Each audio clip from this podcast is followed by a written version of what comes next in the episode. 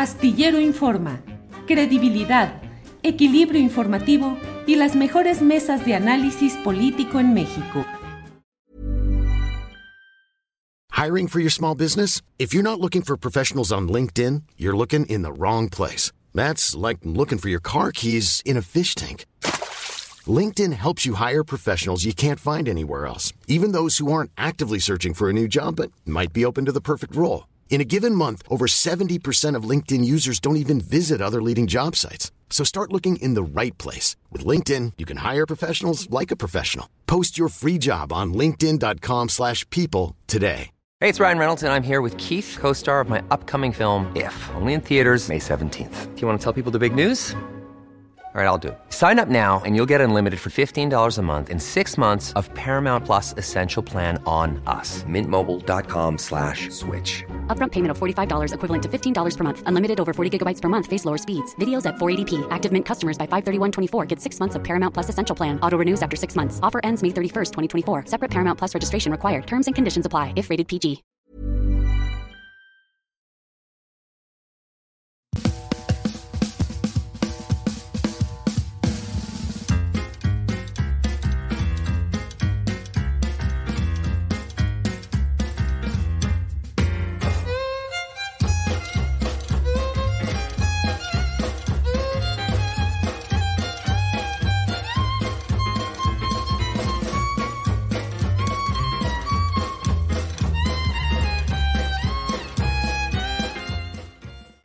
La una de la tarde, la una de la tarde en punto, ya aquí en Astillero Informa. Muchas gracias por acompañarnos en la emisión correspondiente al miércoles 4 de octubre de 2023.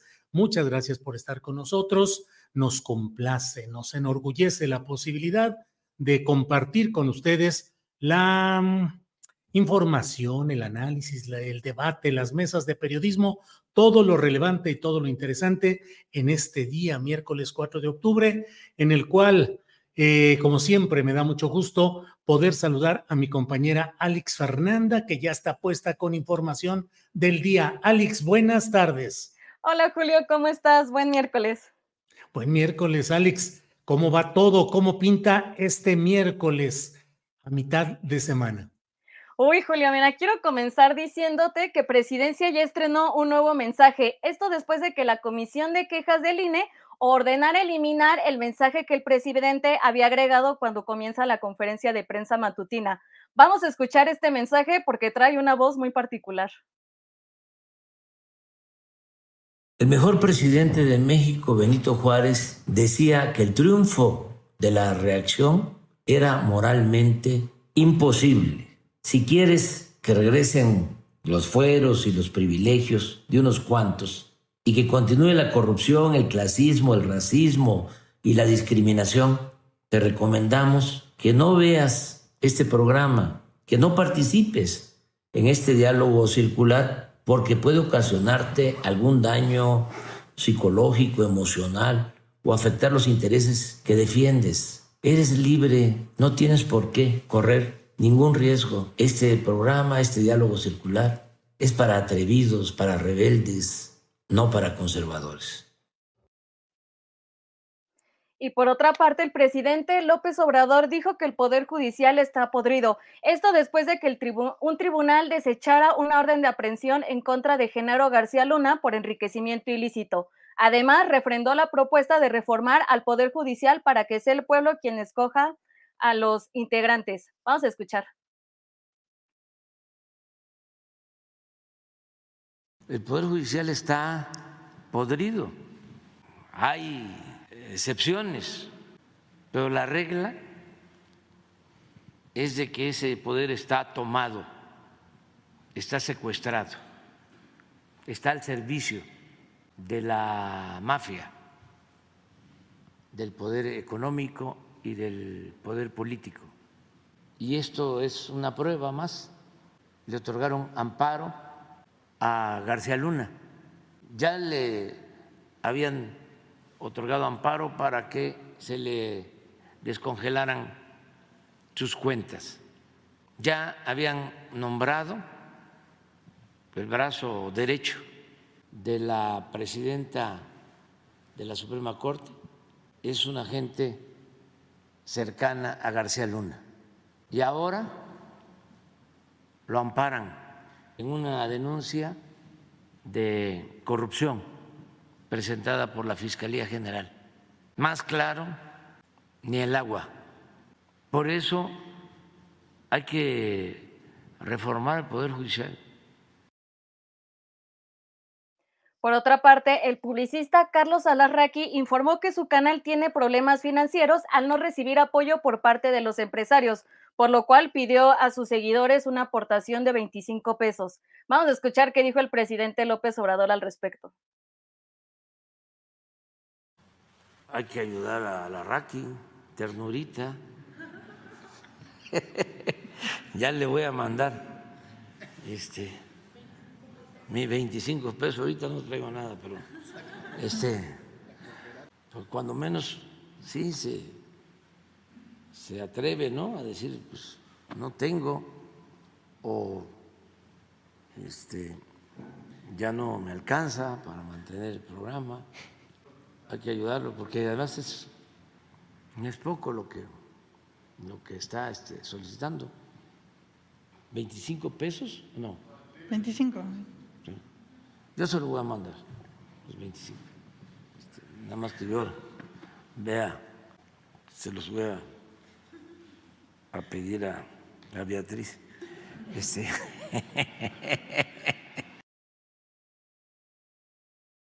Y ante esto, Carlos Alarraqui ya respondió a través de su cuenta de X, antes Twitter, con el siguiente mensaje. Hasta López Obrador apoya económicamente a Typical TV. Gracias, Andrés. Usaremos bien tus 25 pesos y la difusión nos sirve mucho. Tus burlas solo nos ayudan. Y ya para despedirme, les quiero decir que Sandra Cuevas hoy en la mañana informó a través de su cuenta de X que iba a visitar la alcaldía Iztapalapa y puso el siguiente mensaje. Licenciada Clara Brugada, reconociendo su liderazgo en la alcaldía Iztapalapa y logros con los pueblos, barrios originarios y utopías, le informo que visitaré algunos de sus lugares teniendo diversas actividades haciendo equipo con las 16 alcaldías para construir juntos la nueva capital. Sin embargo, esta visita no resultó como esperaba, porque a través de las redes sociales se han difundido diversos videos donde se ve cómo ella y la comitiva que los acompañaban pues no los dejaban pasar. También se puede observar cómo se estaban empujando mientras le gritaban fuera Sandra Cuevas. No me voy a ir, no me pegues, me están secuestrando, es lo que gritaba Sandra Cuevas mientras un grupo estaba deteniendo la cuatrimoto en la que ella se encontraba. Hasta este momento, Sandra Cuevas no se ha pronunciado. Julio, volvemos contigo. Muy bien, muchas gracias. Gracias, Alex Fernanda. Tenemos la información esencial de algunos de los asuntos. Tú ya estás juntando tus 25 pesos para enviarlos a la RACI también para que siga con todo este proyecto, Alex. Híjole, Julio, me abstengo a responder la pregunta. está bien, está bien, está bien, me parece muy bien. Julio, ¿tú le vas a mandar tus 25 pesos? Pues mira, sí, yo creo que sí los va a mandar, porque francamente sí hace un gran favor exhibiendo, mira, pues está ahí Javier Lozano, Beatriz Pajés, este, personajes que requieren, eh, si no fuera por eso, ¿qué haríamos en toda esta vida política, Alex? En fin. y aparte luego ahí nos dan muchos segmentos, pero Julio, si quieres, vamos preparando la primera entrevista. Muy bien, Alex, muchas gracias, seguimos adelante. Gracias, Alex Fernanda. Gracias. Bueno, pues es eh, la una de la tarde con siete minutos. Una de la tarde con siete minutos. Déjeme ver, tenemos programada una entrevista. Déjeme ver cómo vamos avanzando en esto. Le voy adelantando que vamos a tenerle un video, fotografías, eh, copias de capturas de pantalla en las cuales se menciona la operación que se está realizando cuando menos en dos alcaldías, la Venustiano Carranza y la Tláhuac, para retirar propaganda, lonas, todo lo referente a Clara Brugada, porque se está apoyando a Omar Harfus. En una de las eh, capturas de pantalla se ve ahí, está, y le hablan como jefe a Rigoberto Salgado. No sabemos si será un homónimo o será el encargado de la Secretaría de Bienestar del Gobierno de la Ciudad de México y ex jefe delegacional en Tláhuac, con una carrera política muy oscura de la cual hemos dado cuenta con mucha oportunidad. Pero antes de entrar en todo ello, eh, vamos a ir desahogando el material que tenemos los compromisos que tenemos y vamos de inmediato, ya estará. Eh, Arturo, ¿ya estará listo Federico? Creo que sí. A ver, déjeme ver. Eh, vamos de inmediato con Federico Bonazo, músico y escritor. Músico y escritor que ya está por aquí. Federico, buenas tardes. Julio, muy buenas tardes. ¿Cómo estás?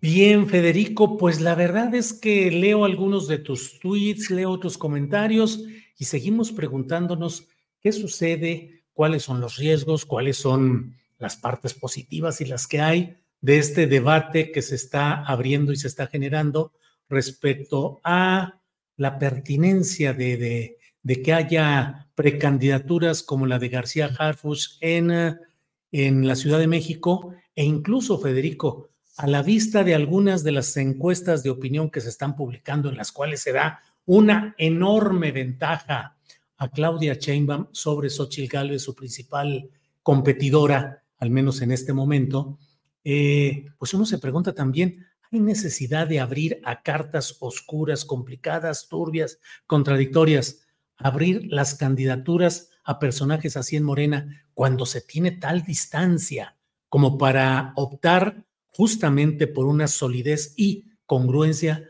en los planteamientos de la izquierda electoral. ¿Qué has ido reflexionando, Federico?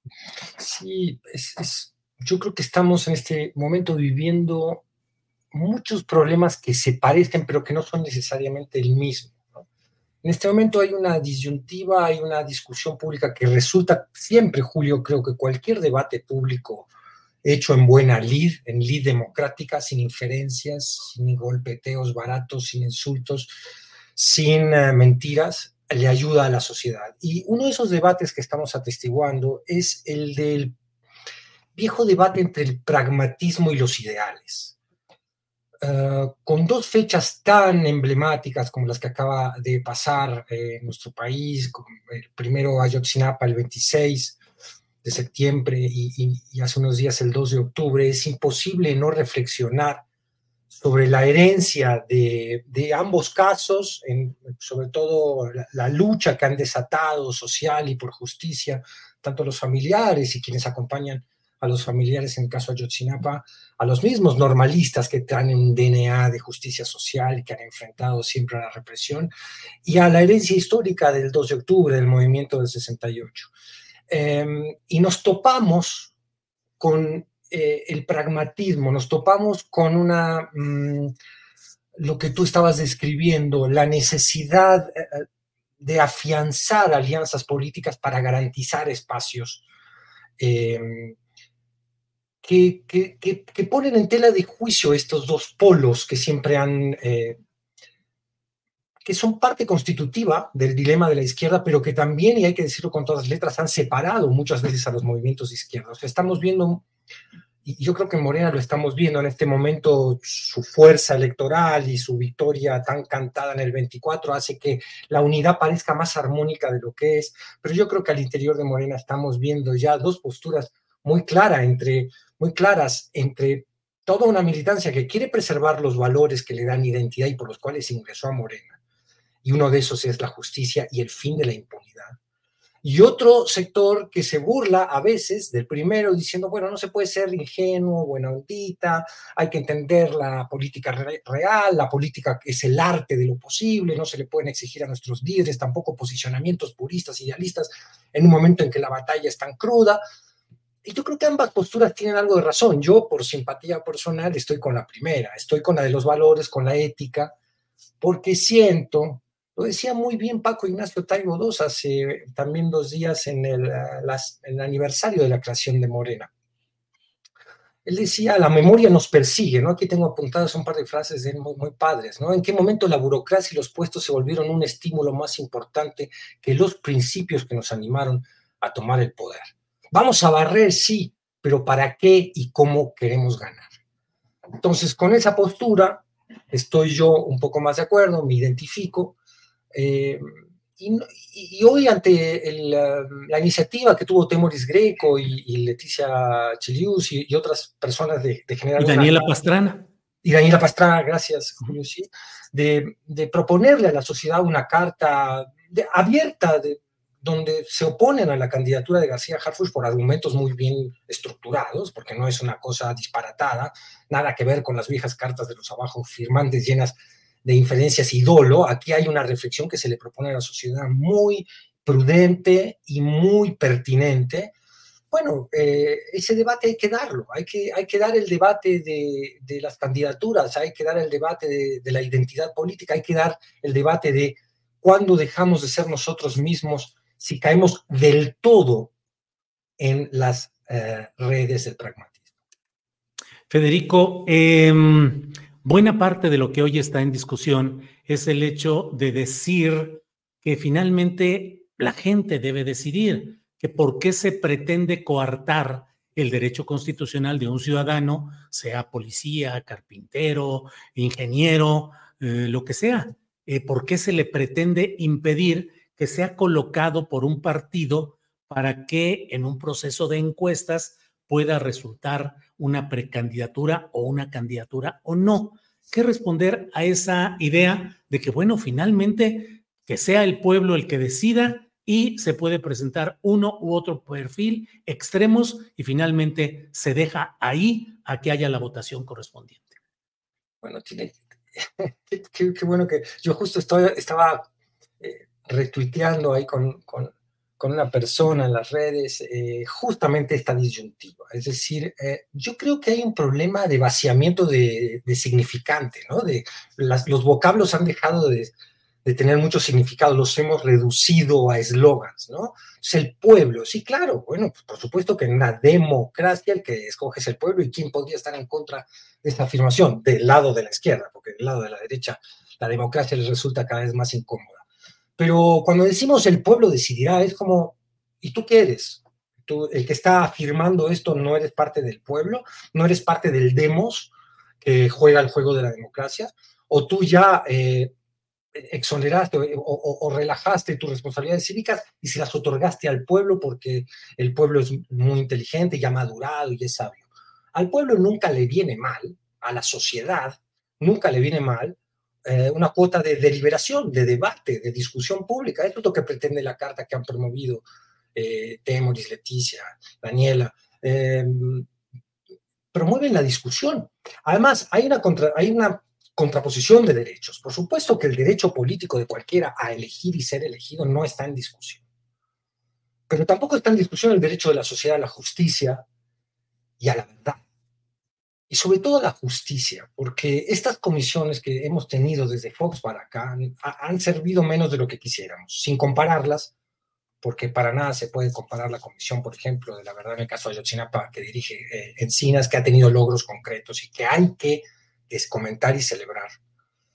Pero eh, se genera un vacío con el tema de la verdad, porque finalmente lo que hace falta es justicia lo que ofende a la sociedad es una impunidad que se perpetúa con justificaciones cada vez más pueriles o grotescas que ofenden a la memoria de esa misma sociedad. Entonces, pues sí que el pueblo elija, pero que el pueblo debata, que la sociedad no le reste derechos a nadie, pero que la sociedad tenga el valor de ponerse un espejo enfrente y ver si alguno de los candidatos no ha violado también otro tipo de derechos.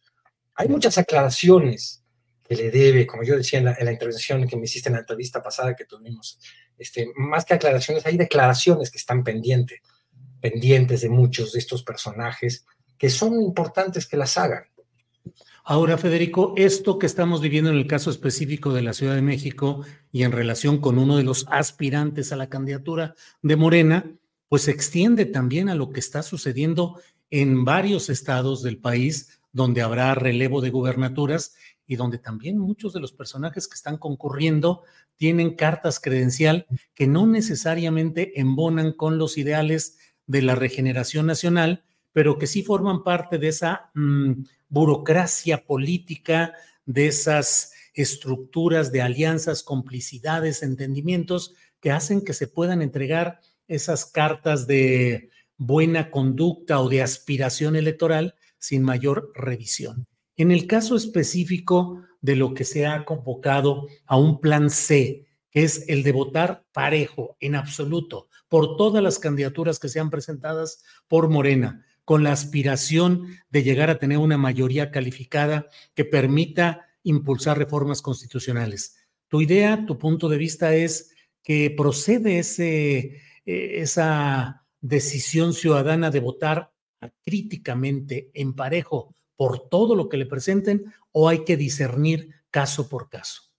Mm, qué buena pregunta. Y, te confieso abiertamente delante de, tu público que no tengo una respuesta muy clara.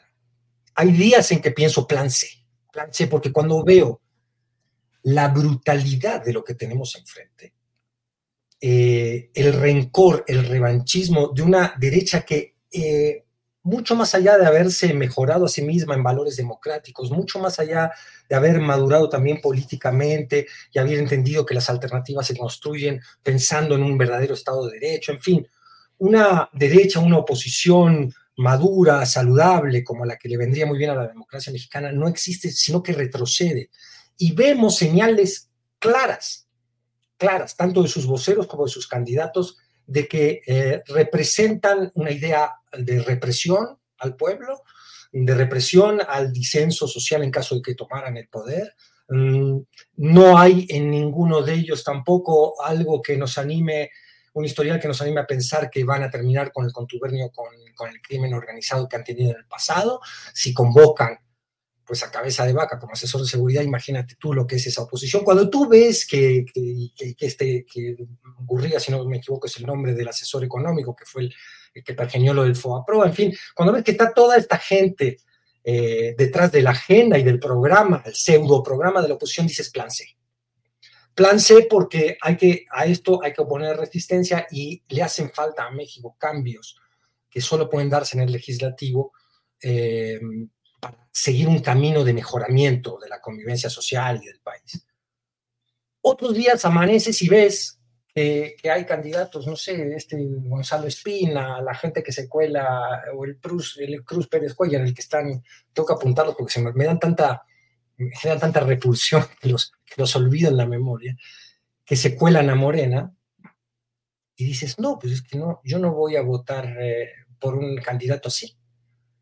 Pongamos un ejemplo concreto, si Javier Corral siguiera en el PAN, que todo parece ser que se va a ir, pero bueno, Javier Corral eh, compitiera contra alguno de estos personajes que yo te menciono por una diputación, yo voto a Javier Corral, que es un tipo, mucho más decente. A mí qué me importa si viene del PAN, también vienen del, del PAN eh, Cruz Pérez Cuellar, Gonzalo Espina, también vienen del PRI.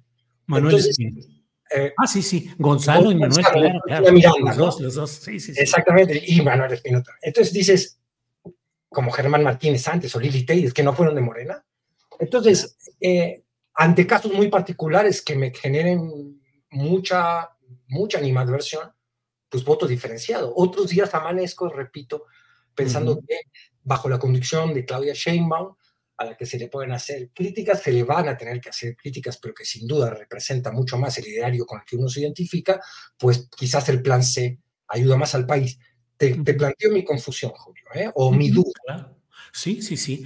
Pues Federico Bonazo, seguiremos hablando sobre estas eh, dudas, eh, reflexiones, convicciones, pragmatismo, todo lo que implica este camino electoral accidentado, pero con algunos aspectos positivos que también vale la pena reflexionar y proponer. Y coincido mucho, Federico Bonazo, en el horror que provoca el espíritu vengativo de esa derecha eh, malsana, de una derecha eh, eh, contrahecha, o sea, que está a la espera de dar el zarpazo de una reivindicación de todo lo que se ha ido guardando o que no ha podido expresar a plenitud en estos, en estos años del gobierno del presidente López Obrador. Federico, te agradezco mucho la posibilidad de platicar y seguiremos hablando en el curso de estos días, semanas, meses. Yo te agradezco a ti, Julio. Le recomiendo a tu auditorio, antes de despedirme muy rápidamente, que vean la mesa que tuviste ayer con Arnaldo Cuellar, con Temoris y con Arturo.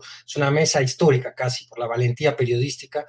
Solidaridad contigo y con todos y con nosotros mismos, con todo un grupo de personas que se atreven a mantener un pensamiento crítico y que están en estos días siendo muy, muy atacadas por el estalinismo de sabotaje. Yo algún día me gustaría, Julio, poder hablar de ese tema contigo también. Te mando un abrazo muy.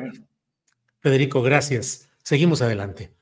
Bueno, pues vamos a seguir adelante. Y mire, eh, tenemos, uh, programada una entrevista con profesores, eh, los hemos tenido anteriormente para dar a conocer aquí la lucha que están realizando en Chihuahua y en Coahuila eh, respecto a la distribución de los libros de texto gratuito, que es otro de esos puntos en los cuales se centra la lucha ideológica, política y cívica de posturas progresistas y posturas reaccionarias o conservadoras.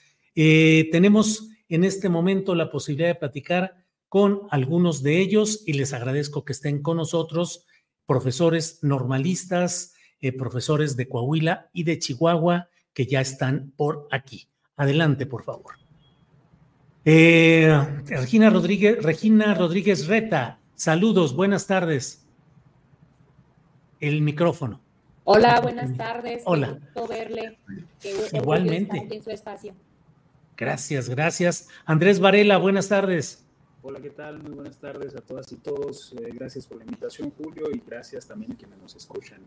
Al contrario, eh, profesores de Chihuahua y de Coahuila, José Luis Ansúrez, buenas tardes.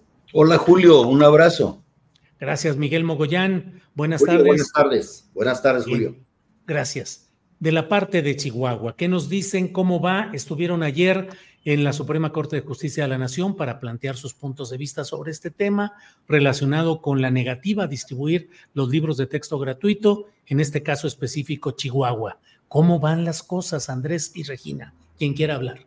Bien, gracias. Bueno, pues el día de ayer asistimos en conjunto, gracias a la coordinación que hemos logrado como dos estados que padecemos el mismo problema, el mismo problema respecto a la no distribución de los libros de texto eh, en un claro laceramiento a los derechos educativos de las niñas y los niños de nuestros estados, especialmente de aquellos en condiciones de mayores desigualdad.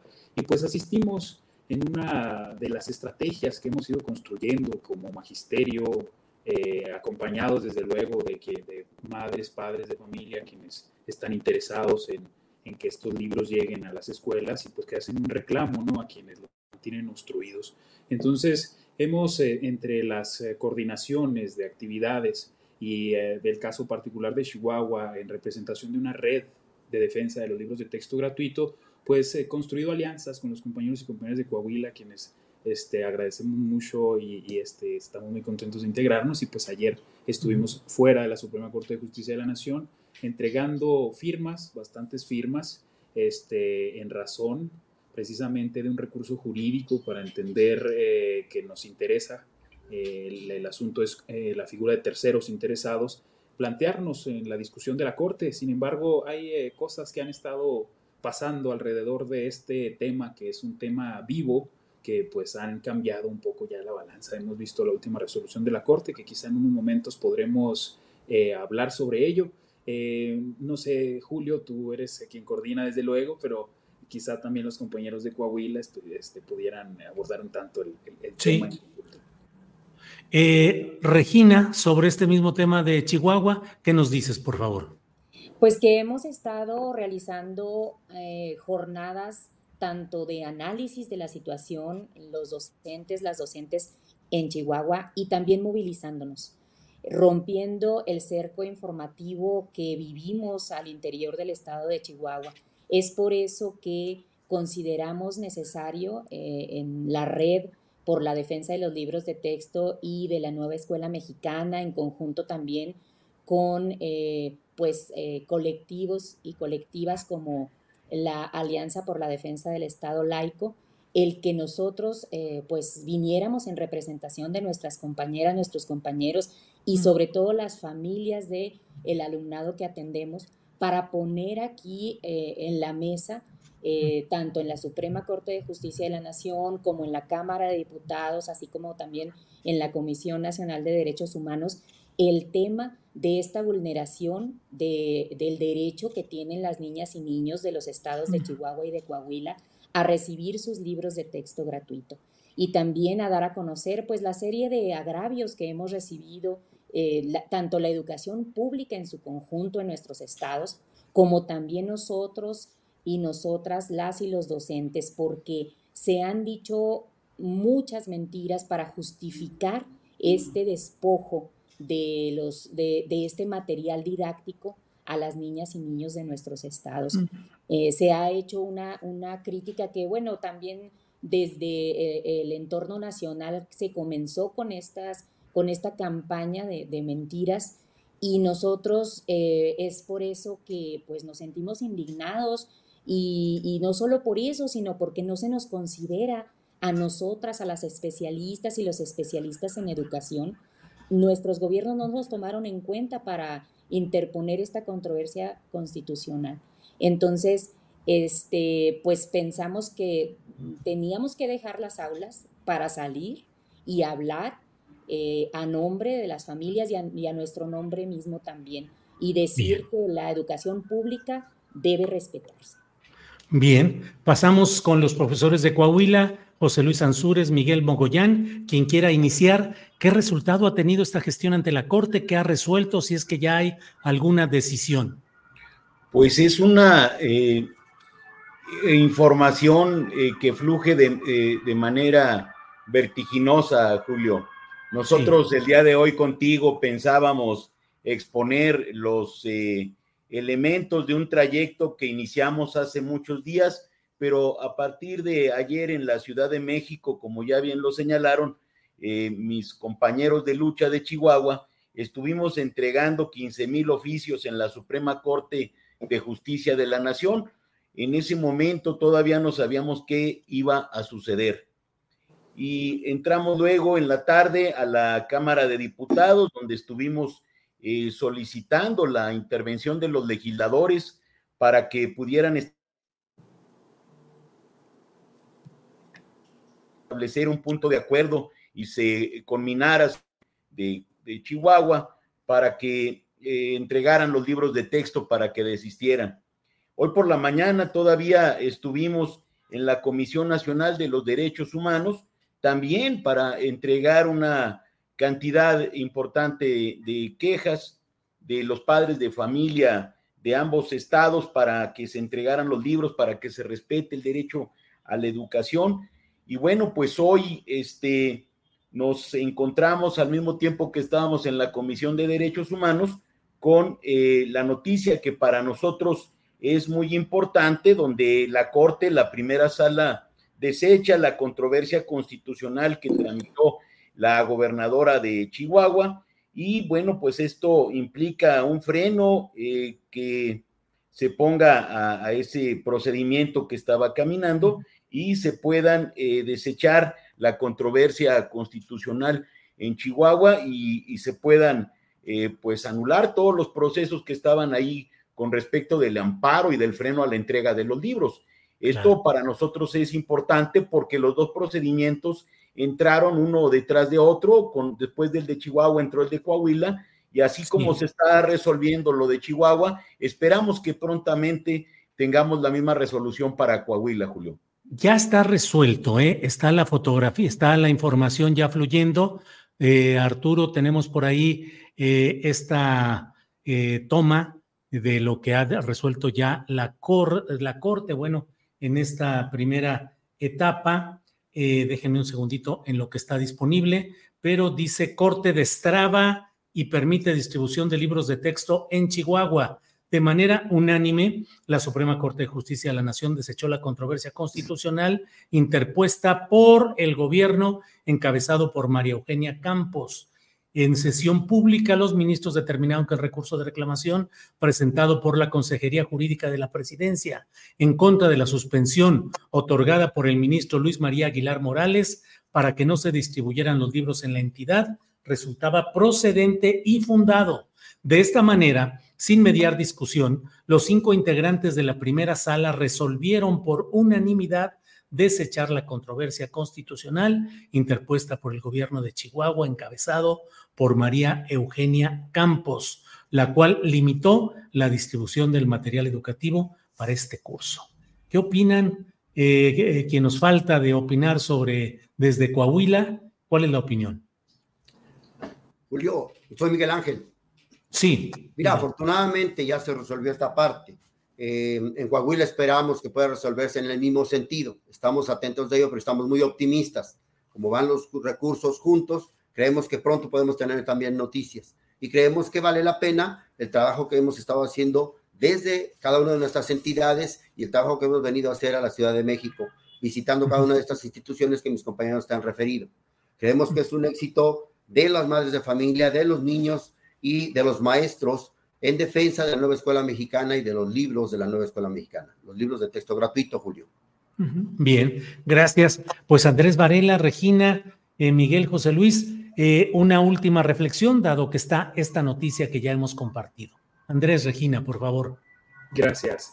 Bien, pues primero que nada comentar que estamos muy contentos, eh, decir que es importante situar que las movilidades que hemos construido, las manifestaciones multitudinarias, en el caso del estado de Chihuahua, eh, porque pues es de ahí de donde nosotros nos encontramos, han sido el reclamo no solo de los, de los maestros y maestras, sino de otras organizaciones también, padres, madres de familia, que hemos asumido una postura en defensa no solo de los libros de texto, sino de la educación pública, laica y gratuita.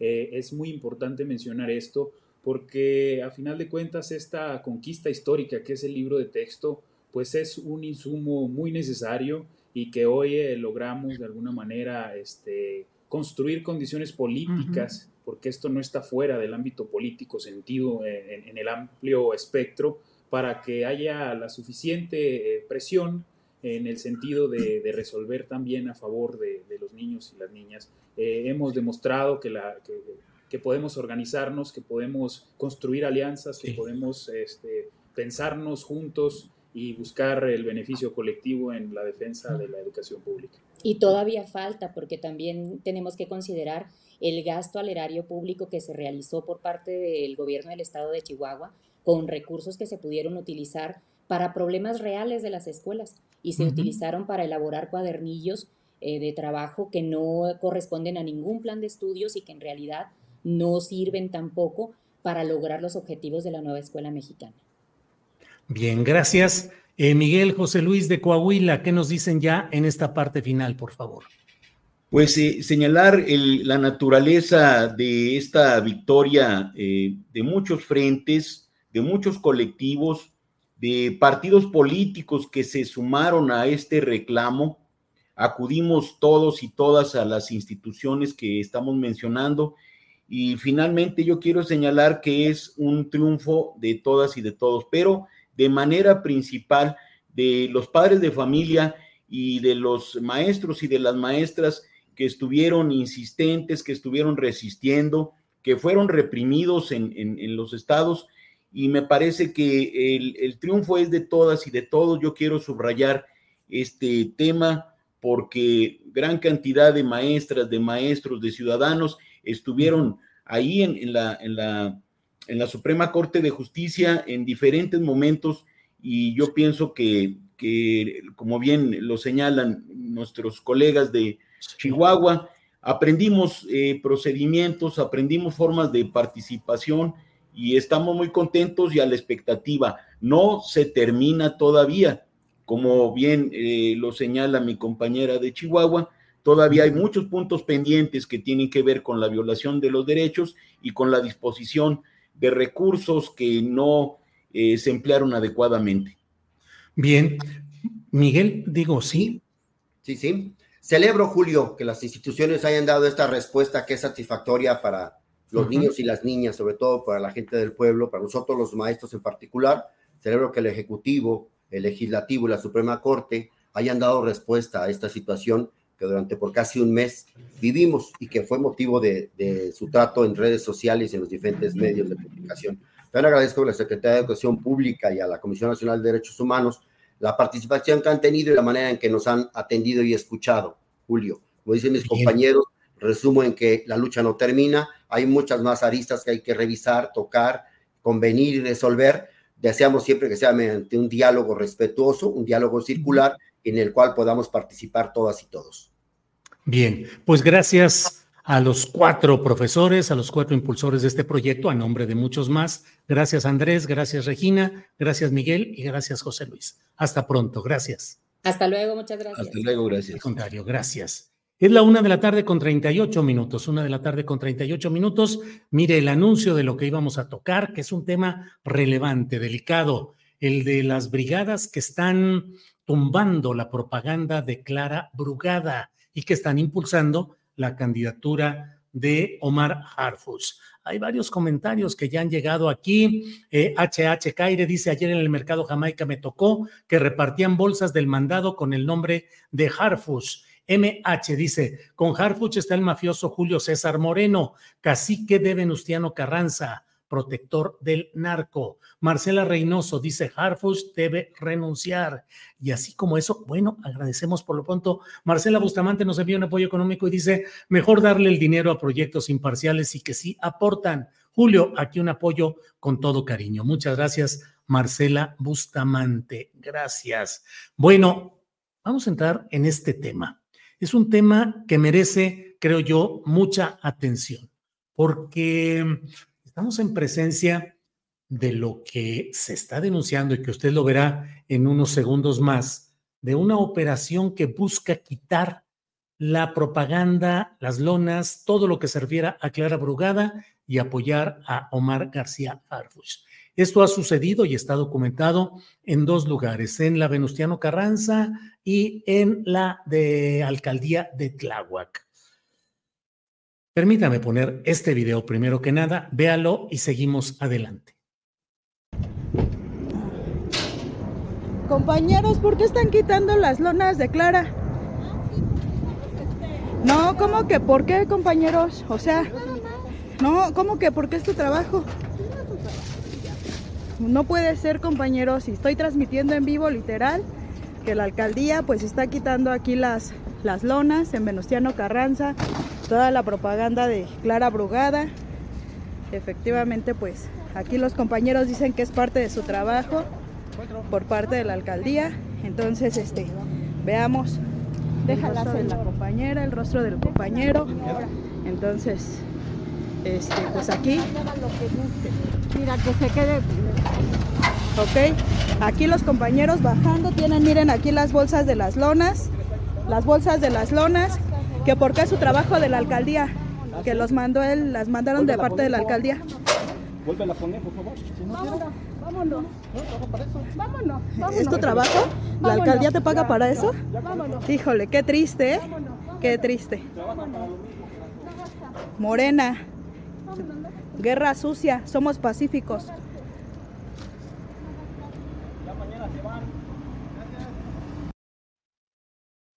Bueno, pues ese es el video que nos han enviado y por otra parte, aunque es muy breve, pero es un poco donde se ve alguna de la gente que recolecta estas bolsas con eh, publicidad, con propaganda, con pancartas, es un pequeño videíto de segundos. Adelante.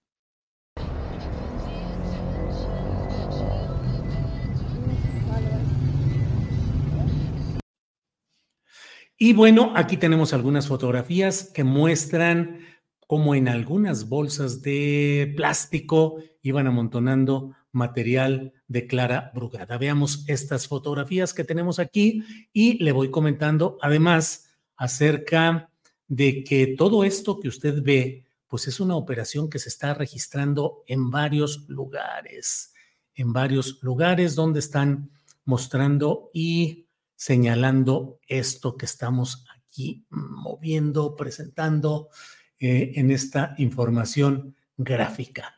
Creo que son todas las imágenes que tenemos y solamente antes de mostrarle una toma de pantalla que es muy especial, déjeme compartir. Ana Evangelista dice en la alcaldía Miguel Hidalgo sobrepusieron propaganda de Harfus sobre la de Clara Brugada, tomaron sus espacios. Eh, Virgen Díaz dice Harfus el próximo García Luna de la 4T, ¿cómo lo va a justificar Claudia? Eh, ASR dice, si así es sin gobernar, imagínense estando ya en el poder. Y como ello, bueno, pues muchos comentarios que ya están por aquí, pero veamos ahora esta toma de pantalla que nos hicieron llegar, por favor. Dice ahí, importante, pareciera ser de esas cuentas en las cuales se van girando instrucciones a los miembros de un equipo para determinados propósitos. Y ahí dice, cuidemos nuestro territorio, den recorridos y hagan limpieza, entre paréntesis, cuidadosos, con gorra por la noche. Y luego dice, somos líderes en nuestro territorio. una persona identificada como Rosalba, dice, Zapotitlán invadido declara Brugada, que hay alianzas, según me comentan, que convite, no me dejaron retirarlos.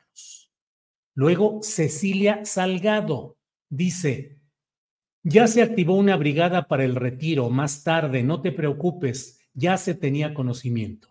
Y otra cuenta que dice Rigoberto Salgado, dice, registren el dato del acuerdo o alianza con Vite, porque estamos perdiendo esa gente. Eso es lo que dice ahí. Y bueno, es parte de lo que, vean ustedes, Cecilia Salgado y Rigoberto Salgado. ¿Quién era? ¿Quién es Rigo? Bueno, están estas otras fotografías en las cuales se ve, buenas noches, jefe, se quitó propaganda, ya se le avisó a los vecinos que estamos con Harfuch. Y Cecilia Salgado, eso lo dice Delia Martínez, y Cecilia Salgado dice, gracias Delia. Y Guadalupe Chavarría dice, enterada. Monster envía otras fotografías en las cuales dice, se siguen retirando propaganda y lonas. Seguimos atendiendo, jefe, eso dice Monster. Y luego dice, la última lona encontrada. Dice, con este horario nos retiramos, descansen. Se retiró toda la propaganda y lonas. Eso es lo que dicen estas brigadas.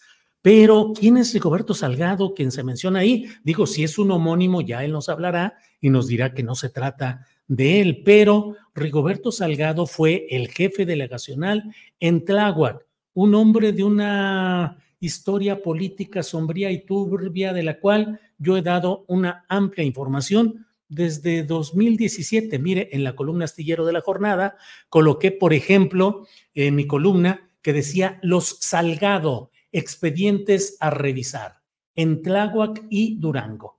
Y por ahí fui poniendo alguna información en la cual, entre otros temas, por ejemplo, mencionaba este, a Rigoberto Salgado Vázquez, actual jefe delegacional en Tláhuac, estamos hablando de 2017, se le pretenden adjudicar calificaciones oscuras por haber permitido el crecimiento del cártel dirigido por el ahora difunto personaje conocido como el Ojos.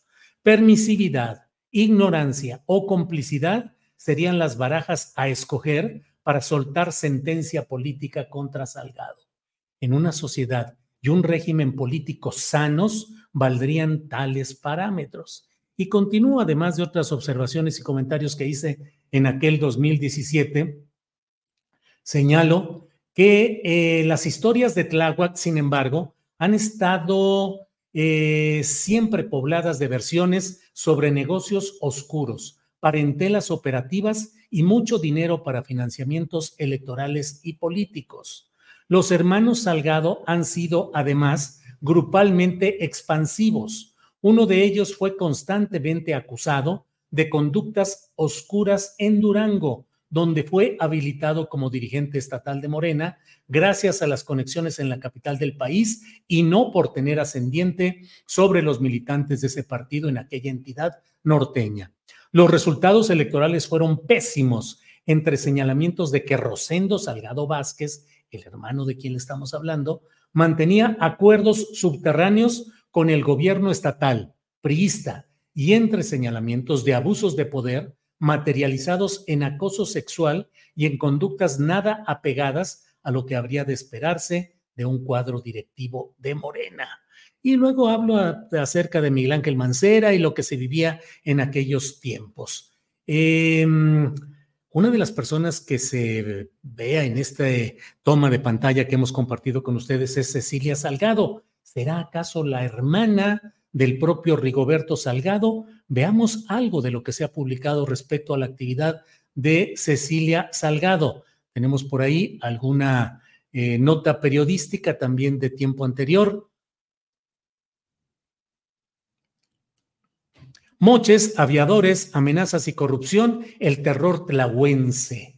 Y si subimos tantito en esta nota publicada en Crónica, eh, es de, déjeme ver, 2021, y dice una persona, dice, aquí desde el primer día que cobren su sueldo, le van a entrar con el cruce. No es diezmo, es una aportación voluntaria por parte de cada uno de ustedes. Así es la política aquí y se aguantan si no quieren perder el trabajo. Son las palabras que Sandra Cecilia hermana de Ricardo Salgado Vázquez, les canta a los 30 militantes de Morena que trabajan en las oficinas de Casa de Campaña Morena, actualmente Centro de Integración para el Bienestar en Tláhuac, y a quienes les advierte que a su hermano, subdelegado de los servidores de la nación en la demarcación, se deben dirigir como el jefe. Jefe que ustedes ya vieron que fue uno de los términos que se usaban en la captura de pantalla que le hemos compartido. Ahí viene mucha de esta información, pero Rigoberto Salgado, ¿qué cargo tiene en este momento? Bueno, pues es el encargado del despacho de la Secretaría de Bienestar del Gobierno de la Ciudad de México. Ahí está, secretario de Inclusión y Bienestar Social de la Ciudad de México. Titular, maestro Rigoberto Salgado Vázquez. Ahí está ese nombre, él es quien está allí. ¿A quién se refieren con el, eh, la referencia a Vite? Bueno, Vite, según lo que se puede ver en, el tuit eh, correspondiente, es el segundo apellido de un eh, de quien fue jefe delegacional en Tláhuac antes de Rigoberto Salgado, eh, un eh, señor Vite, como le digo, ese es su segundo apellido, que actualmente forma parte de la plantilla de asesores o de asistentes en la propia em, gobierno de la Ciudad de México. Es Raimundo Martínez Vite. Em, en fin, pues esto es lo que está sucediendo y yo creo que es muy importante que se tome nota de que un personaje como Rigoberto Salgado o un homónimo, que es lo que sucede, ojalá y pues las autoridades partidistas o si es un delito electoral, no lo sé, las autoridades correspondientes tomen nota de estos datos que ponemos a disposición de las autoridades partidistas o judiciales para que analicen y vean si se están cometiendo delitos electorales o, de, o infracciones partidistas en este caso. Pero me parece a mí que es muy necesario avanzar en ese análisis. Dice Octavio Martínez Soriano, debe ser retirado de su cargo de inmediato. Ricardo Rodríguez Isidoro dice, Rigoberto Salgado tiene un historial muy negro de conexiones con la delincuencia. Eh, Servando Martínez, esto es Morena Tlagua, gracias al pragmatismo eh, cupular. Em, desde que ganó Claudia repartió secretarías a sus amigos corruptos, dice Eric Suárez. Eh, Isolda políticamente incorrecta, jamás votaré por la derecha, menos por la botarga. Bueno, ese es otro asunto, entiendo yo. Eh, no, dice Francisco Ramírez. Harfuch juega sucio fuera. Esteban Gutiérrez. Eh, Vite fue después de Rigoberto Julio dice Alex Caralampio. Perfecto, Alex, acepto la corrección. La verdad es que lo vi muy rápidamente y bueno, Vite fue después de Rigoberto. Lo acusan de estar con eh, Clara Brugada y que revisen ese tipo de cosas es lo que se plantea ahí. Em, el poder y el dinero los rebasa, no importando el partido. Qué vergüenza, dice Mujer Maravilla. Ya no entendí por qué se le relaciona a Harfus, dice Ángel G. Granados. Eh, entonces, bueno, lo que hemos compartido con ustedes me parece que es muy importante porque debemos de cuidar que no haya por qué. Yo hoy lo preguntaba, don Julio, lo malo de bloquear a Harfus en la CDM es que se lo lleve Claudia al gobierno federal el 24, Rafael Gómez, totalmente de acuerdo. Todo este ruido no deja de eh, habilitar en algunas mentalidades, el decir, bueno, si es tan buen policía, pues entonces que sea el secretario de Seguridad Pública Federal, ya en el gobierno con Claudia. Pues no, pienso yo que no, con todo lo que se sabe y lo que se está sabiendo, es para que personas como este, este eh, ex jefe de Seguridad Pública de la Ciudad de México no esté en ningún proyecto de una izquierda que, como platicaba hace algunos minutos con Federico Bonazo, una izquierda que según las encuestas de opinión tiene tal distancia, tal ganancia, está tan por encima de la oposición, que por qué meter personajes oscuros, turbios, impugnables, polémicos, susceptibles de rechazo. ¿Por qué? Si se tiene una posibilidad de salir adelante. Rayo McQueen dice, ¿por qué le echan la culpa a Julio? Él solo lee los tweets. Pues sí, no sé, pero desde luego lo he dicho y lo sostengo que me enorgullece poder tener una postura firme ante hechos que me parece que son profundamente eh, incompartibles, que no se puede guardar silencio por cuestiones de explicaciones chambonas, eh, simplistas, facilonas, de que el pueblo decida, el pueblo, no, un partido que busca la regeneración nacional no puede, no debe incluir en sus listas para candidaturas tan importantes a personajes con estos antecedentes. Pero bueno, miren ustedes aquí, Carlos Chacón dice, ya no veo la diferencia entre astillero y atípical TV. Bueno, primero el abdomen de mi querido eh, Carlos Alarraque, que es más robusto abdominalmente que yo. Y segundo, bueno, si ya no encuentra diferencia, Carlos, pues búsquele en uno o en otro, o quédese en atípical, a lo mejor es el que más le gusta y porque veo que, que lo usa usted como punto de referencia. Entrevístale usted, Mati Flores, pues nomás que se deje. García Harfus no ha permitido que haya más que una sola entrevista en un ámbito de periodismo respetable, crítico, solamente. Todo lo demás han sido entrevistas en el mundo de la farándula, entrevistas suavecitas, entrevistas cómodas. ¿Cómo ves las cosas? ¿Qué propones? ¿Qué dices? Claro, pues eso es otro tipo, pero no hay, no hay, no hay la oportunidad. Claro que me encantaría tener una entrevista pues como las que hacemos aquí, que son entrevistas en las cuales pues permitimos que haya la información, el comentario, pero si vemos que hay temas que no contestan adecuadamente, que no responden como debe ser, pues nosotros insistimos e insistimos todo lo que sea necesario. Em, vamos adelante en plantearles también, no sé si nos quedó todavía por ahí alguna imagen o alguna... Em, de todo lo que eh, tenemos de este material, Arturo y Alex, si hay algo pendiente para irlo poniendo y si no, eh, para ir avanzando en todo esto. Em, los periodistas sí lo incomodaron, hay que sacarle el árbol genealógico y en currículum vitae y basta, dice Rafael Gómez. No, yo no tengo ninguna duda del trabajo periodístico serio, crítico y puntual de Álvaro y de Alejandro Páez, de ninguna manera. Me refiero a que es la única entrevista que él dio a un, a un medio crítico, serio, de periodismo eh, realmente eh, agudo, y lo demás han sido, pues, casi entrevistas amables. Bueno, debo decirle que además de todo esto, ha habido hoy, eh, se ha puesto ya en esta plataforma llamada change.org una carta que comenzó a circular anoche. Se buscaba que hubiera un número menor de, se calculaba que podría haber un número menor de, firmas que se recolectaran. Em, ayer, entre las 8 y las 11 de la noche, se recibieron 500 firmas que se fueron enviando así eh, y hoy ya van muchas más. Yo he firmado esta carta. Desde luego, como en toda carta, hay partes en las que uno puede estar o no puede estar de acuerdo. Se suelen realizar eh, una serie de planteamientos, pero mire, es esto. Omar García Harfus no debe ser el candidato de las izquierdas al gobierno de la Ciudad de México.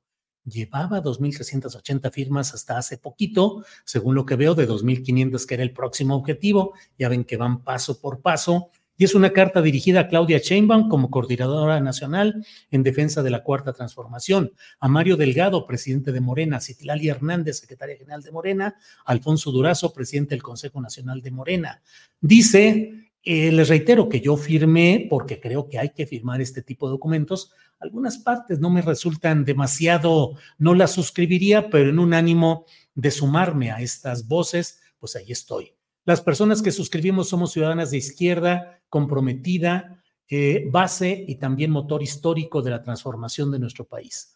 Presentamos esta carta abierta con preocupación por el riesgo del sacrificio de nuestro trabajo y de las esperanzas de millones de personas ante una posible candidatura de Omar García Harfus que resulta innecesaria, inconveniente y dañina para los proyectos progresistas sobre todo una candidatura agraviante en un país de víctimas no resarcidas. ¿Por qué afirmamos que Omar García no debe ser candidato de las izquierdas? Uno, se ha limitado a repetir que no participó en el caso Ayotzinapa, pero no ha explicado por qué no hizo lo que le correspondía, por responsabilidad institucional y deber humano en el episodio de violencia y complicidad de mayor gravedad del México contemporáneo. Revelar lo que sabía sobre los policías federales a su mando y sus complicidades con el crimen organizado.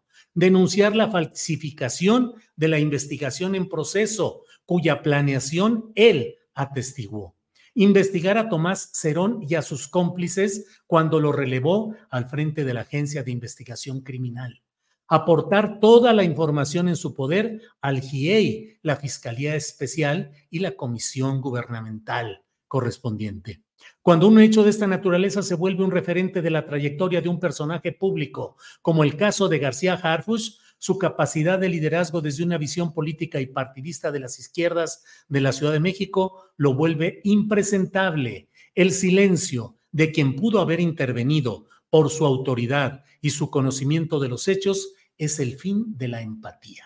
Dos, Entendemos que no es responsable por lo que hicieron su padre, quien desde la Dirección Federal de Seguridad y Gobernación condujo la guerra sucia de 1976 a 1980, apoyándose en Miguel Nazar Aro, y su abuelo, secretario de la Defensa en el sangriento sexenio represivo de Díaz Ordaz, incluido el 68. Lo que no sabemos es si él, Omar García Harfus, reconoce y se deslinda de los crímenes de sus familiares y mucho menos si los condena. Tres, en los años 2009 y 2011 reprobó en tres ocasiones los exámenes de control de confianza al interior de la Policía Federal al fallar en el polígrafo. Pese a ello, fue admitido en el cuerpo, donde ascendió con rapidez gracias al apoyo, según investigaciones periodísticas, del entonces director de Seguridad Regional, Luis Cárdenas Palomino, brazo derecho de Genaro García Luna, ambos detenidos por complicidad con grupos criminales y tortura. Su deslinde de García Harfus de estos personajes no ha sido contundente. Cuatro, Reconocemos que ha sido eficiente en su trabajo como jefe de la Policía de la Ciudad de México, aunque la reducción de la inseguridad es multifactorial, pero no vemos en el discurso de Omar García Harfus visiones sobre la realidad diversa que la Ciudad de México requiere. Además, en las múltiples entrevistas que ha dado, ha sido incapaz de presentar un mínimo diagnóstico que demuestre su compromiso social y una convicción ética desde la izquierda a toda prueba la contienda por la Ciudad de México, el principal bastión político de las izquierdas en nuestro país, no puede reducirse a un cálculo electoral, ni puede prevalecer la concesión pragmática de lo inmediato. Afortunadamente a las izquierdas, así como al propio movimiento que ha liderado Andrés Manuel López Obrador, no les faltan cuadros destacados en la Ciudad de México, con fortaleza e ideas para recuperar el apoyo de sectores sociales distanciados, ganar las elecciones con márgenes satisfactorios y capacidades para diseñar y seguir implementando las políticas que requiere una visión compleja para nuestra metrópoli. Por todos esos motivos, reclamamos que nuestras voces sean consideradas como opiniones que reafirman la esencia del momento transformador que vivimos y que nos convoca a participar. Con el pueblo todo, sin el pueblo nada.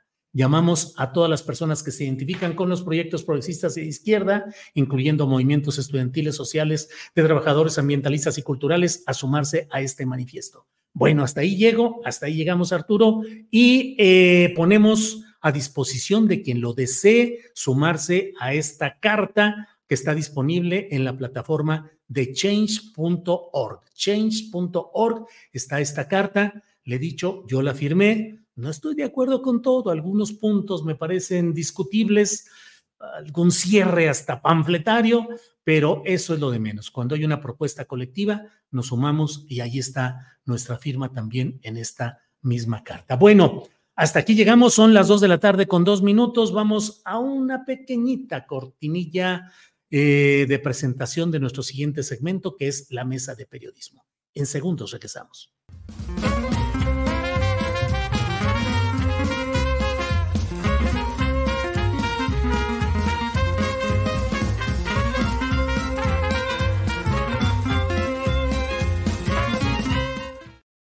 Bien, ya estamos aquí. Arturo Cano, buenas tardes. Muy buenas tardes, Julio. ¿Cómo están? ¿Cómo les va? ¿Cómo les pinta estos días tan ajetreados? Movidito, eso sí, no hay de qué quejarnos. Luisa Cantú, buenas tardes. Buenas tardes, Dani. Yo ya firmé también. Muy bien. Daniela, Daniela Barragán, buenas tardes. Hola Julio, muy buenas tardes. Saludos Arturo, Luisa, qué milagroso. Nos acabamos de ver hace unos minutos, pero ya estamos aquí. Muy bien. Bienvenidas compañeras, qué bueno que estamos otra vez aquí. Muy bien, muy bien. Vamos empezando con la información, con, pues, con los muchos temas que hay hoy en la posibilidad de ir analizándolos. Em, Luisa, pues una enorme ventaja, según casas de opinión diversas, de Claudia Sheinbaum en la incipiente carrera rumbo al 2024, incipiente porque apenas estamos, todavía ni siquiera inician formalmente las campañas, pero hay una enorme ventaja según diversas encuestas. ¿Cuál es tu opinión? ¿A qué se deberá esto? ¿No ha levantado eh, Xochitl Galvez? ¿O habrán de cambiar? ¿Es previsible que cambien sustancialmente los números conforme avancen los tiempos electorales, Luisa? Gracias, Julio. Eh, sí, creo que digamos esa es la parte menos sorpresiva de la encuesta, ¿no? Que Morena vaya abismalmente adelante o Claudia Sheinbaum es en lo que yo menos me detendría. Eh, ¿Qué pensaría que hay que analizar de ahora en adelante? Más bien el avance de los independientes, ¿no? La presencia de Verástegui con mayor porcentaje de lo que se requiere, por ejemplo, para eh, mantener un partido político es un foco rojo que yo sí vislumbraría. Y también, pues, este sondeo de lo que significa Samuel García porque creo que también Movimiento Ciudadano está midiendo sus fichas y saber cómo le está yendo a qué nombres será una luz que les es interesante en este proceso definitorio. Sobre Claudia, insisto, ¿no? Eh, digamos que eh, ha sido el comportamiento recurrente no solo de ella como personaje, sino del partido. Hiring for your small business? If you're not looking for professionals on LinkedIn, you're looking in the wrong place. That's like looking for your car keys in a fish tank. LinkedIn helps you hire professionals you can't find anywhere else, even those who aren't actively searching for a new job but might be open to the perfect role. In a given month, over 70% of LinkedIn users don't even visit other leading job sites. So start looking in the right place. With LinkedIn, you can hire professionals like a professional. Post your free job on linkedin.com slash people today. Hey, it's Ryan Reynolds, and I'm here with Keith, co-star of my upcoming film, If, only in theaters May 17th. Do you want to tell people the big news? All right, I'll do it. Sign up now and you'll get unlimited for $15 a month in six months of Paramount Plus Essential Plan on us. Mintmobile.com slash switch. Upfront payment of $45 equivalent to $15 per month. Unlimited over 40 gigabytes per month. Face lower speeds. Videos at 480p. Active Mint customers by 531.24 get six months of Paramount Plus Essential Plan. Auto renews after six months. Offer ends May 31st, 2024. Separate Paramount Plus registration required. Terms and conditions apply if rated PG.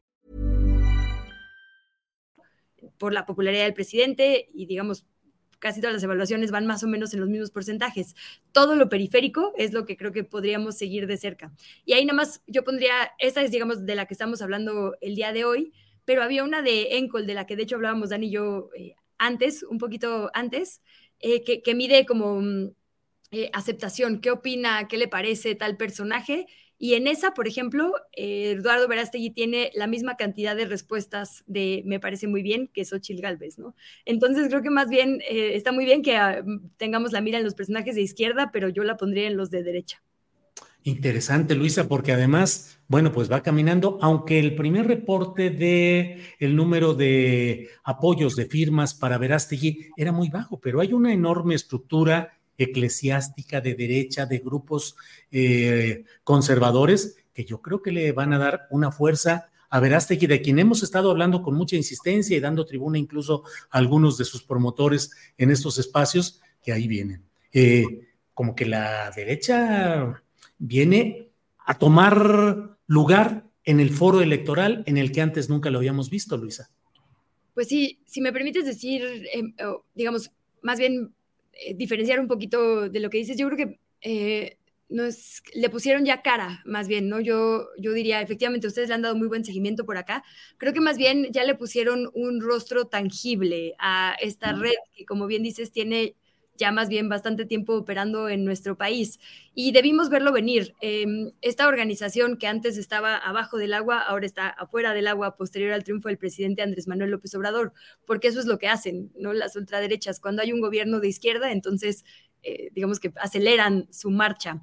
Y aquí Atlas Network tiene mucho tiempo operando, ¿no? En, eh, de la mano de fundaciones como la Fundación para la Libertad em, y demás. Hay un montón de asociaciones con esa misma palabra libertad que pertenecen a esta red de ultraderechas y lo que hacen es más bien pues cabildear, como sabemos, sectores estratégicos, el tabacalero, el energético y demás. Entonces han estado operando, pero más bien eh, pues como en la parte privada, pero cuando la parte pública pisa de forma tan importante los intereses privados, entonces sacan, digamos, más, más cartas y aprovechan los momentos vulnerables. Y la verdad es que los momentos de crisis económica o de seguridad eh, migratoria, como es el caso de nuestro país, pues son un perfecto caldo de cultivo.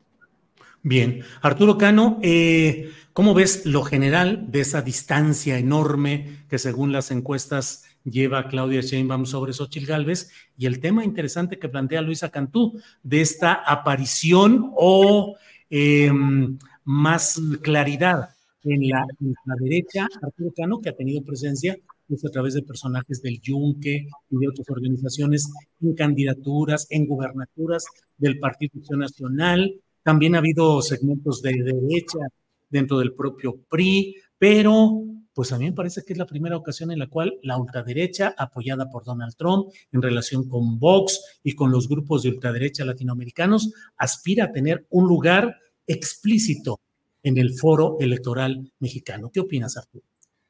Creo que tiene que ver, Julio, mucho con la, eh, con la ambición de personajes eh, que constituyen esta expresión. Eh, el propio Verástig es un ejemplo de eso, ¿no? Aparecía ahí al lado Enrique Peña Nieto tomándose una foto, una foto con un vinito en el, en el avión presidencial, lo mismo que era bien recibido y aceptado por eh, jerarcas católicos en Estados Unidos y por Donald Trump más, más tarde, que lo, lo ven como, eh, pues como una, eh, un personaje que, que, vende bien, un ex galán de telenovelas, un hombre que declara que practica el celibato desde hace 17 años eh, y, bueno, que encarna toda esta serie de, eh, de principios contrarios a los derechos de, las mujeres, de las, de las minorías, envuelta en una bandera de la, de la supuesta eh, libertad. Creo que estos personajes han decidido dar este paso gracias al apoyo de esta red internacional que han tejido.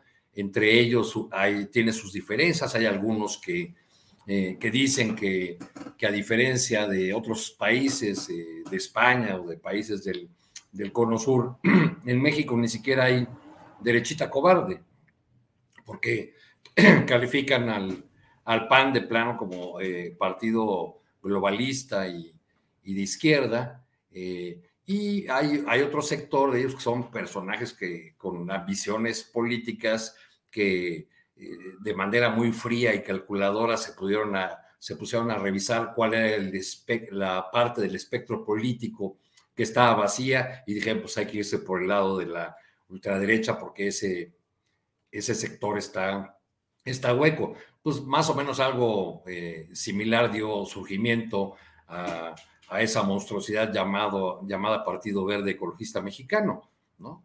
Eh, eh, analizaron cuáles eran los, eh, digamos, los, los temas y, los espacios que no estaban cubiertos en el, en el debate público o, o, en el que cierto sector de la población no, sentía, no se sentía representado y pues le, le entraron por ahí, ¿no? Pero bueno, pues la, el segundo lugar en esas encuestas que le dan una amplísima ventaja inicial a Claudia Chembam es Xochitl Galvez, ¿no? que decía hace un rato en una entrevista que, vi en, redes sociales, eh, pues que esto apenas comienza, decía la propia Xochitl, eh, eh, y usaba otra vez expresiones de cierto tono machista, como échenme la solita, este, ¿no?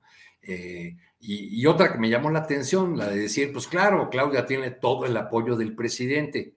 Me llama la atención porque en la narrativa opositora, eh, el presidente, a quien ven como una suerte de dictador, eh, culpable de la deriva autoritaria y cabeza de un gobierno que ha fracasado en todas las, todas las áreas, pues más que aportarle a una candidata le debería quitar. Entonces, ¿cómo es que la candidata opositora eh, ve eh, que Claudia Sheinbaum tiene estos niveles de intención de voto, eh, aunque todavía falta mucho para la elección, este, gracias al apoyo del, presidente de la República. En fin, yo veo un, riesgo de que los, los quienes apoyan a Claudia Sheinbaum, los, partidos y los empresarios, sectores, perdón, que apoyan a Xochitl Gálvez, frente a estos números, opten por una suerte de radicalización que puede ser riesgosa, que opten por guerra sucia y por campañas encaminadas a manchar la elección y el triunfo de quien ahora se perfila como la, triunfadora. Y eso nos metería pues ya en un, en un, ejercicio muy riesgoso, muy, muy peligroso. Lo mismo que también existe el riesgo de que del lado de Morena y sus aliados eh, haya una suerte de, de soberbia que, domine el escenario, sobre todo de los, de los recién llegados o de los que se han eh, perfilado eh, desde el PRI y el PAN como, como nuevos aliados de,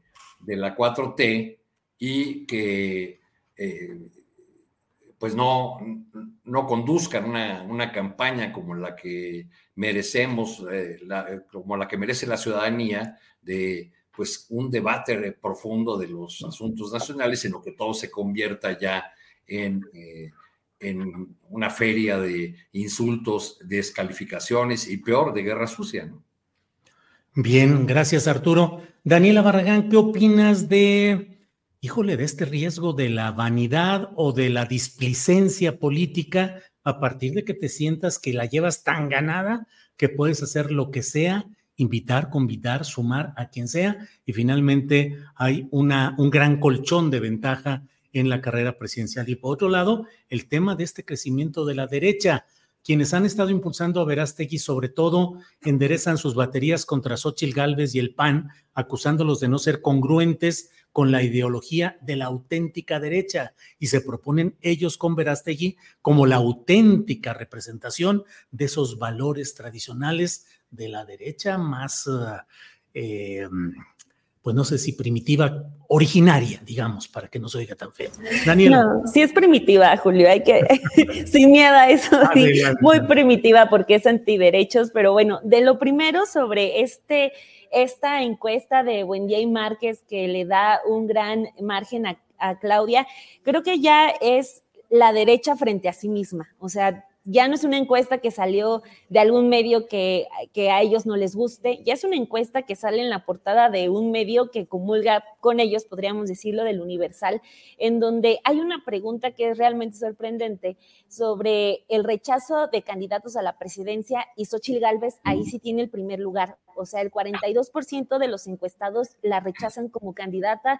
Entonces, eh, creo que es un buen momento para, para Morena porque esta situación no la tuvo ni siquiera el presidente López Obrador en 2018 todavía conforme se iba acercando esa elección, estábamos todos, eh, o al menos a mí me pasó, revisando las encuestas de, híjole, a ver si no de repente ya van a poner mágicamente a Naya pegado a, López Obrador, porque así empezó a ocurrir en 2006, cuando... Eh, Calderón empezó mágicamente a alcanzar a López Obrador.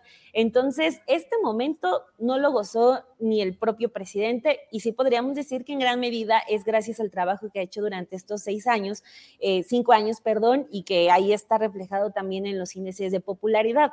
Esto creo que debe ser tomado con mucha cautela, o sea, creo que Morena debe decir, pues sí, que se hagan bolas en el cuarto de guerra de Xochil Gálvez para ver qué estrategia es la que van a seguir, si realmente tener voceros como Javier Lozano o como Margarita Zavala es lo que puede eh, solucionar un poco este panorama de un rechazo gigantesco hacia Xochitl Galvez, pero de este lado creo que también no tiene que generar una especie de, de confianza en los meses siguientes.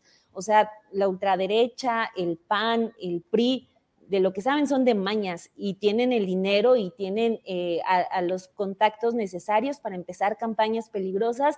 Entonces, creo que es un buen arranque, se pueden sentir muy bien en este octubre de de 2023 frente a la elección presidencial, pero más que, más que poder eh, sentarse y ver la contienda eh, de manera cómoda, creo que les da un margen para ser más agresivos en cuanto a las propuestas. Digo, todavía no es un momento para ya eh, que empiecen a, dar ideas, a generar estas propuestas que menciono, pero sí de, de afianzar esta campaña, que puede ser sencilla, pero eso no implica que pueda tornarse complicada en distintos momentos. Entonces creo que empieza bien, es un respiro para Morena, pero ojalá no se lo tomen como un espacio para, para descansar, sino para empezar a generar una campaña agresiva que no repose únicamente en el presidente López Obrador, porque ese también podría ser un error, simplemente descansar en, en, lo, en los dichos del presidente, en los actos del presidente, sino también en empezar a mostrar a una Claudia Sheinbaum con una eh, personalidad propia. Ella ya lo ha hecho, pero es, eh, lo que digo es que vayan más agresivos, eh, cuiden cualquier error, porque la derecha ella sí, eh, eh sí tienen el panorama para volverse locos, incluso con un asunto de Verástegui, que pues viene a arrebatar los votos, pues no de Morena, sino de los del PAN, con una Xochil Gálvez que hace unos años era la más eh, defensora de, los derechos de las mujeres y ahora dice que ya no puede ni siquiera mencionarlo porque ya representa a muchos. Entonces, la derecha va a tener que hacerse bolas con su candidata, con la ultraderecha, eh, pues personificada por Verástegui y también con Movimiento Ciudadano, que ahí se siguen diciendo hasta de groserías, eh, Samuel García, Alejandro Moreno Cárdenas, esa alianza se ve cada vez más complicada, entonces creo que es un buen margen para Morena para hacer cosas inteligentes, cuidarse de cualquier error porque el margen les permite eso, planear todo y ser cautelosos, más no pues darse ya con, sentirse ya con la victoria en la bolsa. Bien, Daniela, gracias. Em, Luisa Cantú, Morena mantiene su proceso interno para la designación de los aspirantes a ir a una encuesta en ocho entidades federativas, en ocho estados y desde luego en la Ciudad de México. Eh, procesos muy peculiares que han estado cargados de las decisiones de los consejos estatales para proponer cuatro cartas, pero el Comité Nacional que dice sí, pero pueden ser seis o pueden ser ocho, y va a haber una encuesta de reconocimiento que va a permitir, en fin, mucho enredo y no sé la textura, porque muchas de las críticas que una parte de esa militancia progresista tiene está centrada en el proceso de la Ciudad de México con García Harfuch pero en los estados también hay procesos bastante complicados con fichas también muy discutibles o polémicas. ¿Cómo vas viendo todo esto, Luisa? Gracias, Julio. Eh, pues agregaría solo para no dejar fuera del primer tema de mm, estas encuestas, que hay otro dato que a mí me saltó y me parece importante resaltar. 19% eh, de los encuestados no manifestó preferencia por ningún candidato.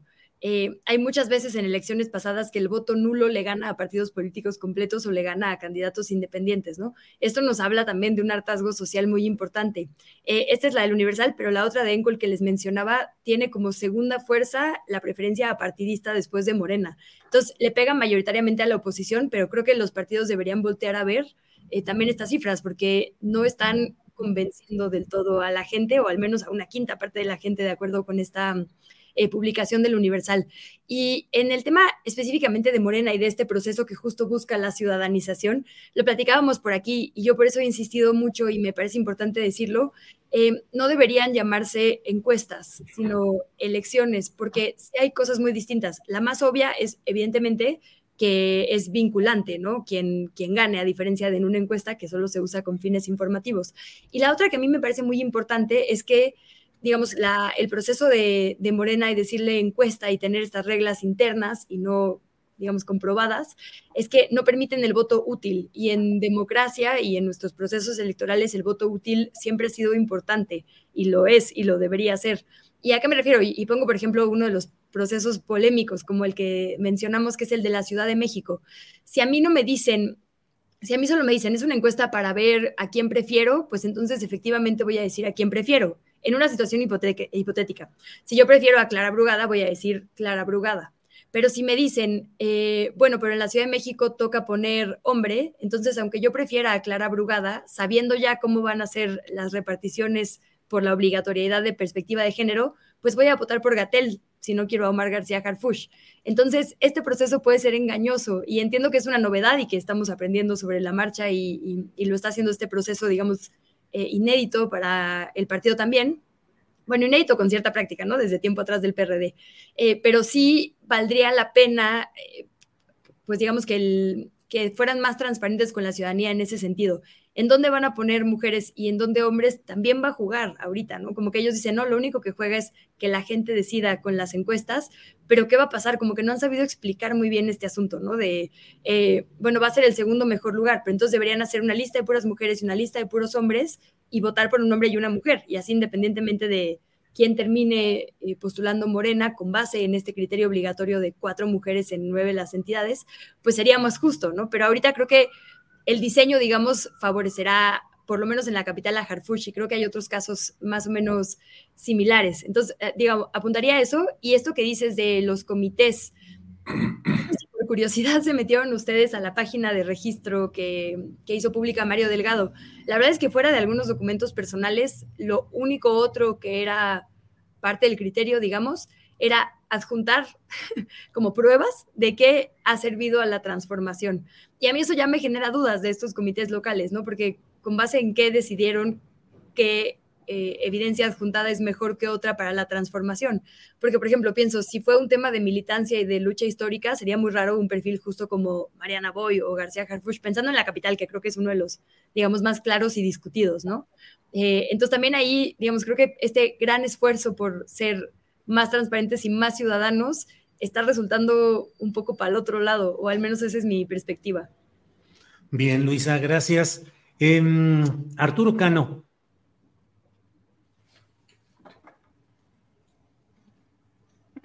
Arturo, em, efectivamente uno de los eh, problemas eh, que se, tienen...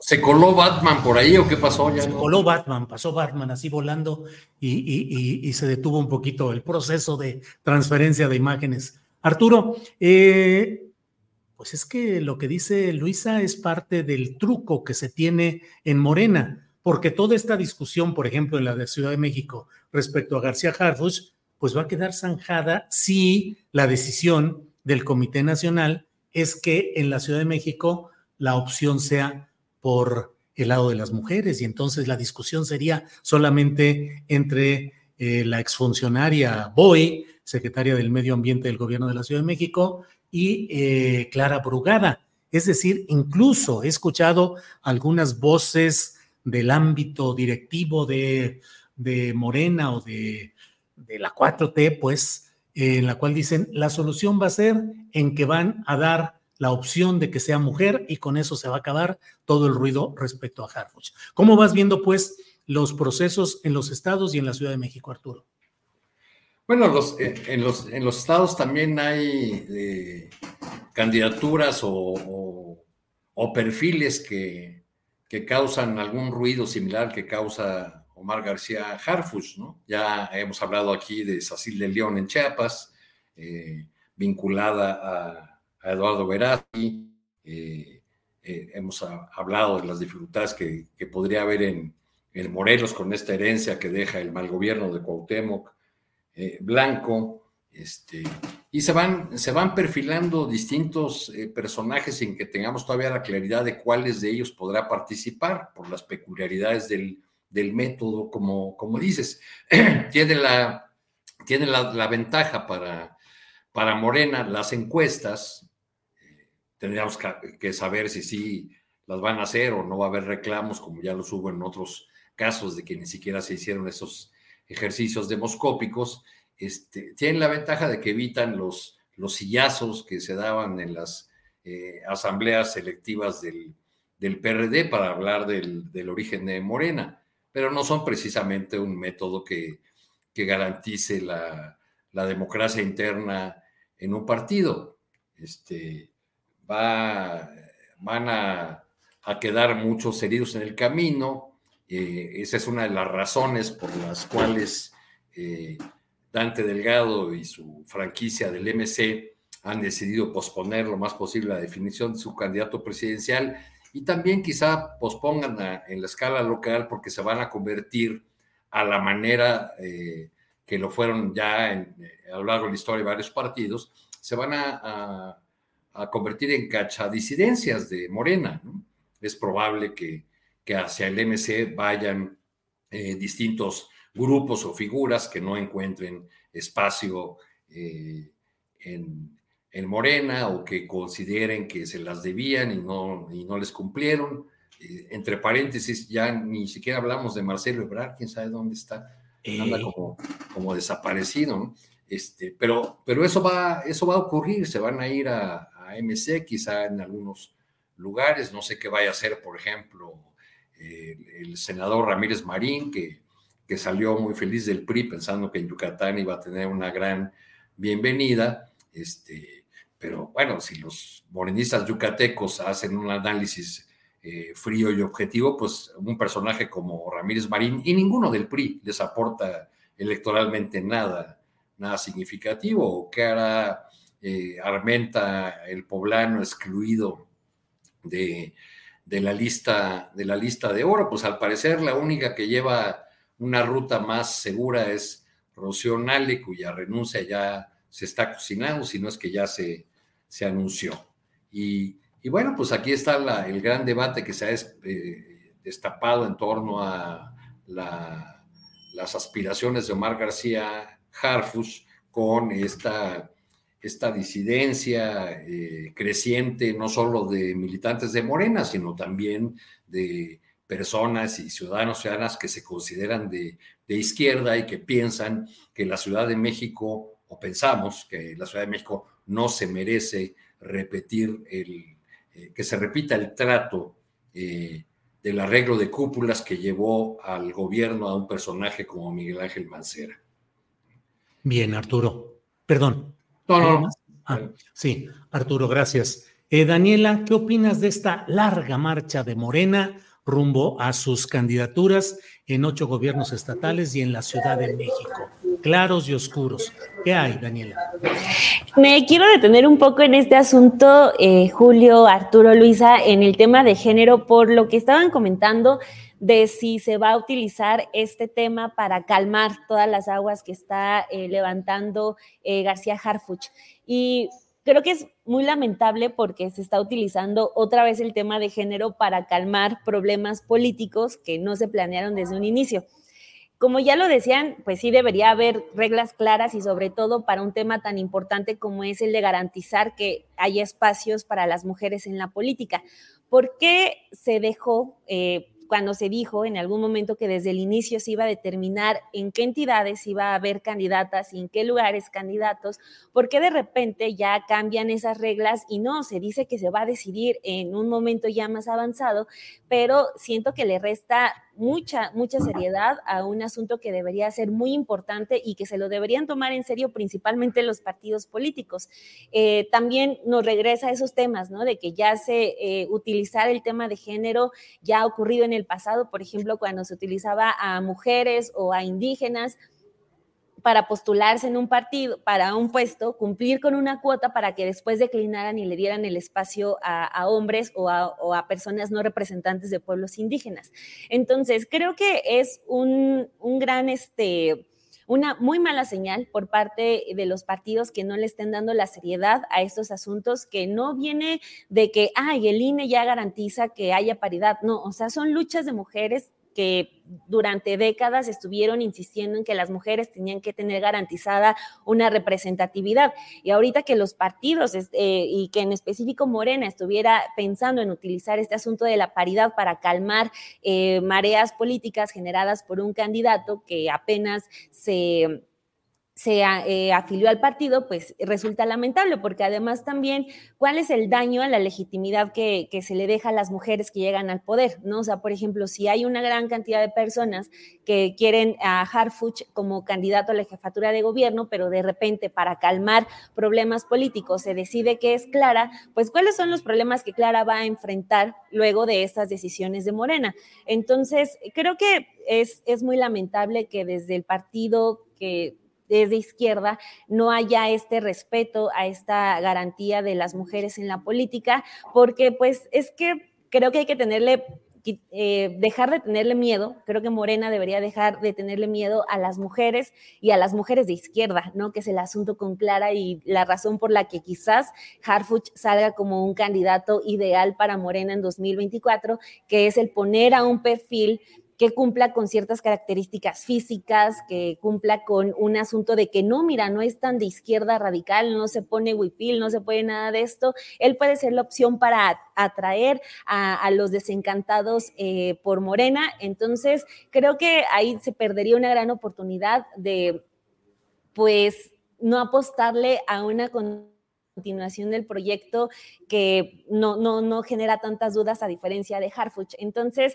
pues es un asunto muy delicado, pero creo que ahí sí falló mucho Morena al momento de no garantizar y darle la seriedad adecuada a este asunto de las mujeres en la política. Bien, Daniela, gracias.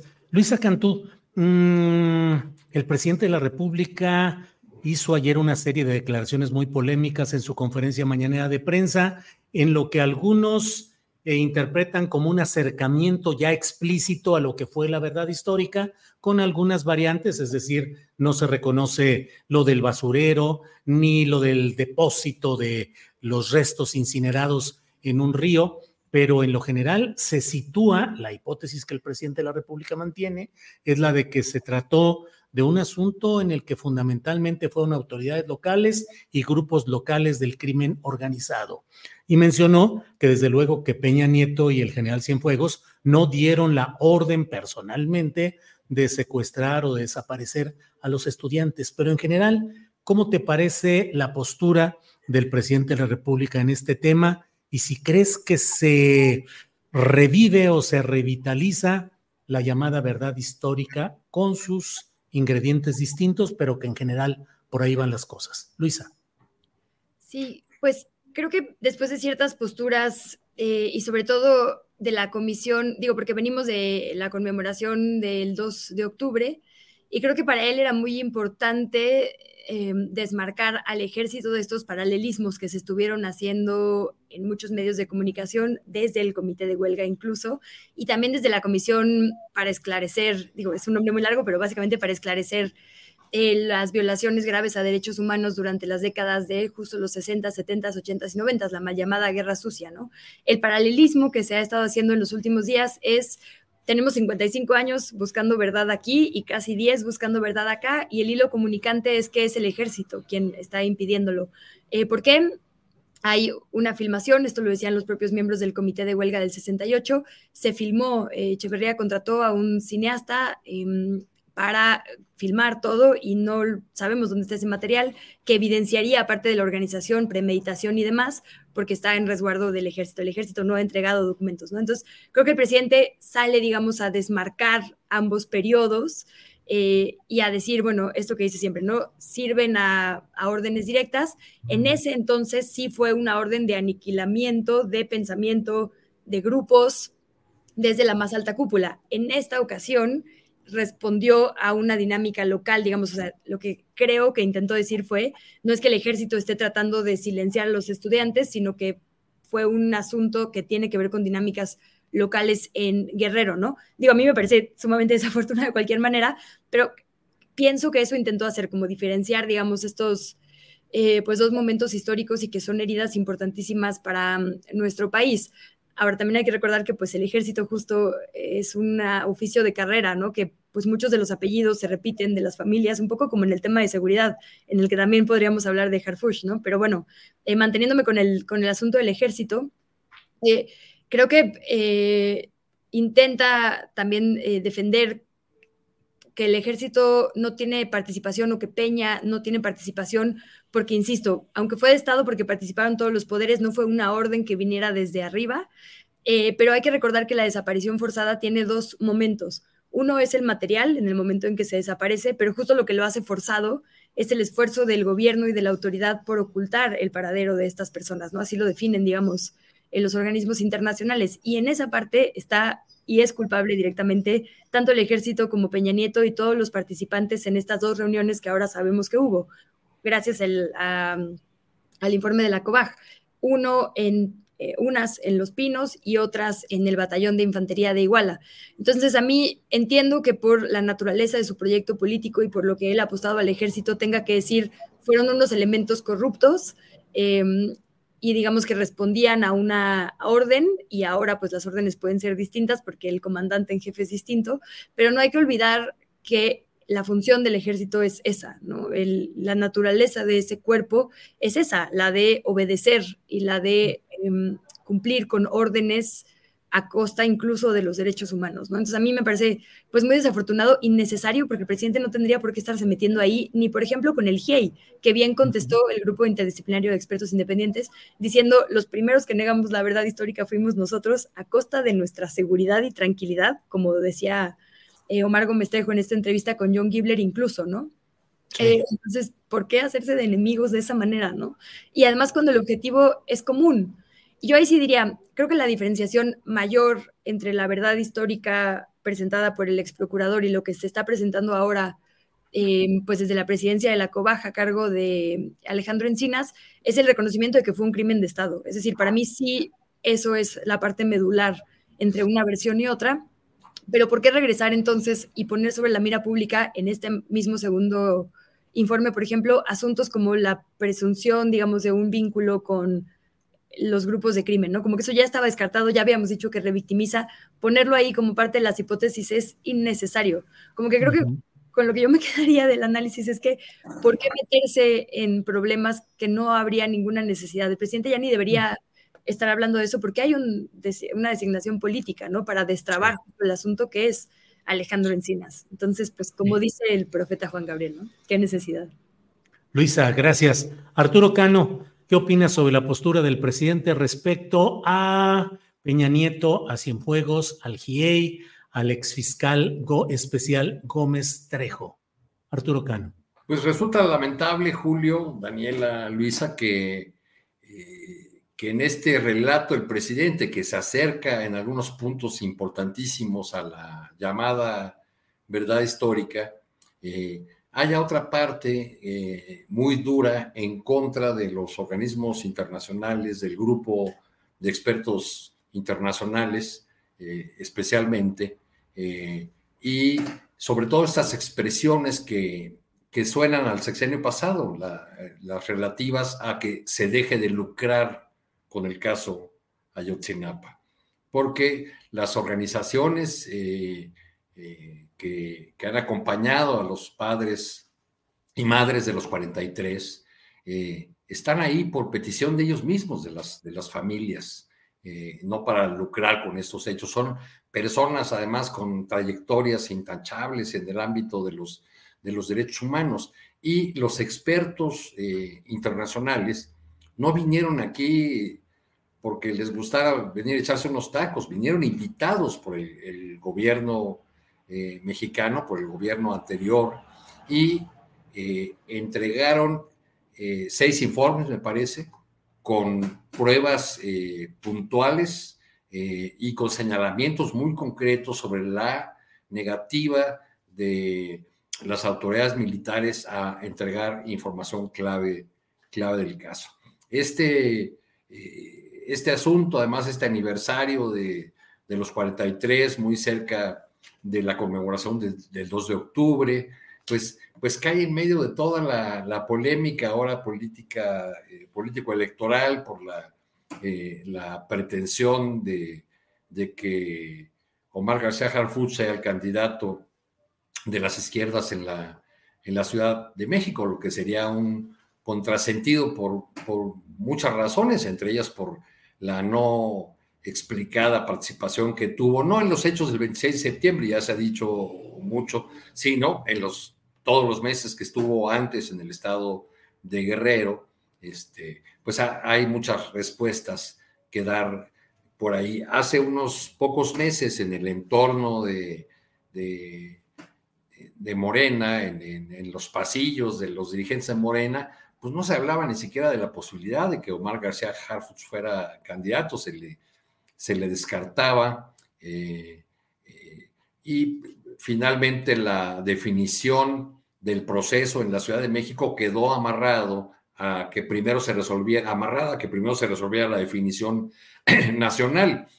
Y por eso las figuras que podían haber hecho eh, precampañas o empezar a posicionarse desde hace muchos meses para ser conocidas por todos los habitantes de la ciudad, pues no, no pudieron hacerlo sino hasta muy recientemente y ahí entra en juego eh, otra vez, cosa que no se esperaba del lado de, de, Morena, pues la construcción de un personaje por su aspecto físico, como decía Daniela, recurrir incluso a, a su madre, que es una famosa actriz o que fue una famosa actriz y todos esos ingredientes que se han ido configurando, pero cuando uno ve que ya varias de las figuras importantes de Morena en la ciudad, me llamó mucho la atención, por ejemplo, el video que grabó el alcalde Armando Quintero, acompañado de Mar García Harfuch, porque durante mucho tiempo Quintero era considerado una suerte de consejero, de ideólogo de Clara Brugada. Entonces, pues, al parecer, la línea es clara y no es clara. La línea es clara y no es clara. Órale, Arturo Cano, ya. Aquí está la frase central. Daniela Barragán, ¿qué opinas de estos temas que estamos planteando que son tan multifactoriales o algo así, dicen ahora? Daniela. Pues bueno, ya digamos, no hay como mucha sorpresa en cuanto a la posición del presidente de pues defender al ejército, ¿no? A toda costa y ya de manera muy abierta, ¿no? Cuando le hacen la pregunta ayer, sea, usted se esperaba defender al ejército y él, pues sí, dice, sí, sí lo, sí lo quiero hacer porque él, eh, pues, insiste en que el ejército es, pues, del pueblo y, bueno, una historia que podría no tener eh, por ahí eh, muchas dudas ni muchas muchas quejas, sino bueno, ahí está el punto del presidente que no es nuevo, ya lo veníamos viendo no solamente con el caso de Yotzinapa, sino con pues casi todos los casos en los que el ejército ha sido cuestionado.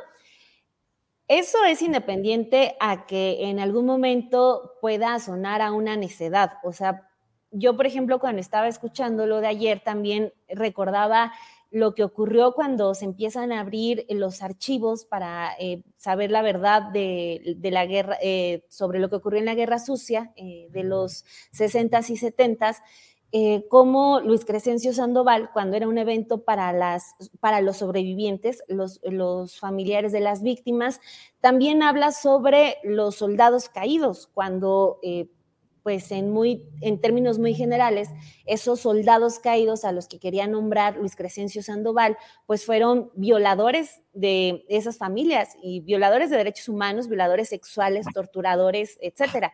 Pues sí, eh, hay un asunto en el que pueden ser mucho pueblo, los del ejército, pero también han jugado un papel eh, fundamental en los actos más terroríficos de este país en cuanto a la a la persecución en cuanto al aniquilamiento de los movimientos sociales. Entonces creo que ese asunto de simplemente defender al ejército por su origen, eh, pues creo que no alcanza, ¿no? Para un país ya con tantas evidencias de que el ejército ha sido un torturador, de que el ejército, pues a pesar de ser pueblo, muchas veces no ha estado del lado de este. Entonces, eh, es, me resulta, pues sí, lamentable este asunto que lo comentábamos también en semanas pasadas, ¿no? Que el presidente se lance más contra un Vidulfo Rosales, el presidente incluso diga que los padres y madres están eh, pues siendo mal asesorados y que los están engañando, en lugar de que ya por fin eh, pida que se le entreviste siquiera al licenciado Peña Nieto, ¿no? Pero no, todavía Peña Nieto, en palabras del presidente López Obrador, guarda su máximo respeto. Entonces, pues son batallas que ya eligió el presidente y también bandos, ¿no? Eh, ya lo que pues apunta este informe de de la Comisión de Gobernación, pues habla de un asunto local, pues sí, pero estamos hablando de esta, eh, cómo es que se planea desde las altas esferas del Estado la verdad histórica, cómo se habla ahí de la desaparición de los estudiantes, y ahí sí cabe el licenciado Peña Nieto, pero pues ya eh, se parece tener ya mucha claridad el presidente en ese punto de, pues, no, lo vamos a enfocar a otro lado y sí el ejército, pero solo algunos, en lugar de también, eh, pues, obedecer a un asunto histórico de decir que el ejército no ha estado del lado de la gente en muchos episodios. Disfrazarlo de no son todos, pues tampoco ayuda en ese asunto que los abogados le llaman justicia transicional, de empezar a poner en el centro a las víctimas y pues en este caso las víctimas no son los perpetradores, como pues ha sido el ejército en muchos episodios, entonces creo que ya estamos en un como callejón sin salida en este punto, creo que el presidente está en una eh, cerrazón, tendrá sus eh, motivos, sus razones, las acompañamos, eso es distinto yo no estoy de acuerdo en eso que, mencionaba ya, de que se juzgue más a, quienes acompañan a los padres y madres de los 43, en un asunto que se me hace también muy delicado. O sea, por ejemplo, lo del fiscal Gómez Trejo. Eh, se puede analizar de distintas maneras, pero sí podemos hablar de que ha sido una persona que ha estado desde el inicio eh, pues eh, contra viento y marea con los padres de los 43, incluso cuando estaba el peor momento, todavía Peña Nieto en el gobierno, hubo una persecución muy fuerte contra los elementos del GIEI, contra todos los activistas que estaban eh, apoyando para tumbar esa verdad histórica y que solamente eh, se encasille porque es conocido de un Álvarez y Casa, híjole, si nos vamos a esas, muchos también de los que están en Morena pueden entrar en ese mismo cajón con esa etiqueta de cercanos a Álvarez y Casa, pero en el discurso, ah, ya, ya es de Álvarez y Casa, el fiscal, el ex fiscal Gómez Trejo, y entonces ya queda cancelada toda su trayectoria. Entonces, eh, son las habilidades que tenga el presidente, pero sí no, no no puede estar de acuerdo como en ese asunto de el decir que en el caso de Yotzinapa el ejército se merece decir solamente fueron unos, eh, no son todos, eh, se salvan porque hay un asunto de justicia y de verdad y de asumir categóricamente que fue el Estado, porque así lo dicen las pruebas. Entonces, ahí falta y pues ojalá pronto más bien estemos hablando de... Eh, ya suena muy complicado, ¿no? De, que se cite al licenciado Peña Nieto o al menos pierda un poquito de su honorabilidad porque pues está muy, muy contento allá en España. Gracias, Daniela. Luisa Cantú, en este escenario, híjole, eh, verdaderamente a veces eh, poco explicable, empantanado, riesgoso, confuso. Eh, bueno, el problema también está en el Poder Judicial con una eh, creciente confrontación entre los poderes ejecutivo y judicial. Lo más reciente ha sido la orden del de un tribunal del Poder Judicial eh, para desechar la orden contra de aprehensión contra Genaro García Luna. Y la Fiscalía General de la República ha dicho que va a investigar al juez y a magistrados. ¿Cómo vas viendo esto que en otros países pues forma parte de lo que suele ser la guerra judicial que se entabla contra gobiernos progresistas desde posiciones de los poderes judiciales. Luisa. Sí, sí, sí, muy importante ponerlo así, hasta que se empezó a hablar de estos fiscales, justo que son actores políticos en contra de gobiernos progresistas, como que pusimos mira en el Poder Judicial. Eh, pues aquí nada más decir el dato, digamos, que resaltan muchos medios de comunicación eh, el día de hoy es que este mismo juez de distrito, Gerardo Genaro Alarcón López, fue el que canceló el proceso de agronitrogenados en contra de Emilio Lozoya, ¿no? Fue el mismo que determinó que como ya estaba Alonso Ancira pagando el daño, entonces ya no había bronca con Emilio Lozoya. Entonces, digamos que siempre hay este debate que a mí me parece sano e importante sobre si estaba bien armado o no, si se violaron los derechos humanos, eh, o los debidos procesos, porque por más que tengamos a una persona que claramente es culpable, siempre hay que defender el debido proceso. Entonces, muchas veces se argumenta por ahí que ese podría ser eh, el motivo de los jueces y las juezas, pero cuando hay reiteradamente defensa de ciertos personajes políticos poderosos, eh, creo que hay pues buenas razones para dudar. Y creo que pues la verdad es un acto mucho más simbólico esto de la PGR, ¿no? Es lo que es más bien como ponerle luz al Poder Judicial, porque la verdad es que cuando el mismo poder es su propio evaluador, ¿no? ¿Quién revisa a los jueces, a los ministros? Pues el propio Consejo de la Judicatura, que son el mismo poder. Entonces creo que pues es más bien un acto simbólico eh, el que se está haciendo para decir aquí hay algo importante pasando. Y a mí solo en esta misma intención de poner luz, digamos, en, en este poder, diría que está muy bien que hablemos de los casos penales, de los grandes casos de corrupción, pero la verdad es que el gran problema del el Poder Judicial y de nuestra falta de acceso a la justicia en realidad son los jueces que deciden sobre nuestra vida cotidiana. Por ejemplo, nunca hablamos de los jueces civiles, ¿no? Y la cantidad de mamás, por ejemplo, luchando porque alguien resuelva sus expedientes, porque les dejen ver a sus hijos. Creo que ahí hay... Em, pues también un tema muy grande a resolver. Y la verdad es que desconocemos profundamente como sociedad cómo funciona el Poder Judicial, ¿no? Por ejemplo, aquí en la ciudad hay un montón em, de jueces suplentes, a pesar de que ya hay quien ganó los concursos, no se les asignan juzgados y los suplentes son siempre casualmente amistades, digamos, de magistrados o magistradas importantes. Creo que el hecho de que ni siquiera nos hallamos como medio de comunicación, como medios de comunicación y como sociedad, eh, esforzado por entender el Poder Judicial propicia su opacidad y la opacidad y la oscuridad pues siempre propician entonces la corrupción. Y creo que sí eh, es muy importante que desde el Poder Ejecutivo, digamos, desde otros poderes también se sirva como contrapeso, como que mucha de la defensa del Poder Judicial es que puede ser un contrapeso al Ejecutivo. Creo que está bien que el Ejecutivo entonces a veces o, o el Legislativo sean contrapesos al Judicial, que por este mismo digamos, eh, poder suave de Hollywood, como que siempre decimos, ah, los jueces son honorables, ¿no? Porque así se nos pintan en las películas. La realidad es que aquí tenemos pruebas de todo lo contrario, con por supuesto dignas excepciones, ¿no? Pero hay que ir, em, pues así como destabuizando al contrario al, al, Poder Judicial y también exigirle que rinda cuentas. Y creo que sí lo que sirve... Eh, y también se ha señalado, digamos, como posible persecución, es un poco que la sociedad ponga su mira ahí, que sí veamos cómo están resolviendo y por qué. Yo ahí nomás decir, pues ya en teoría las, es la, el nuevo sistema penal y la posibilidad, digamos, de que las audiencias orales permitan público, permitan digamos, la grabación de las mismas y que las revisemos, tendría que haber sido un desincentivo, ¿no? A, a, que los jueces resolvieran como quieran, pero por la falta de interés ciudadano y de los medios de comunicación en los procesos cotidianos, creo que siguen resolviendo como quieren.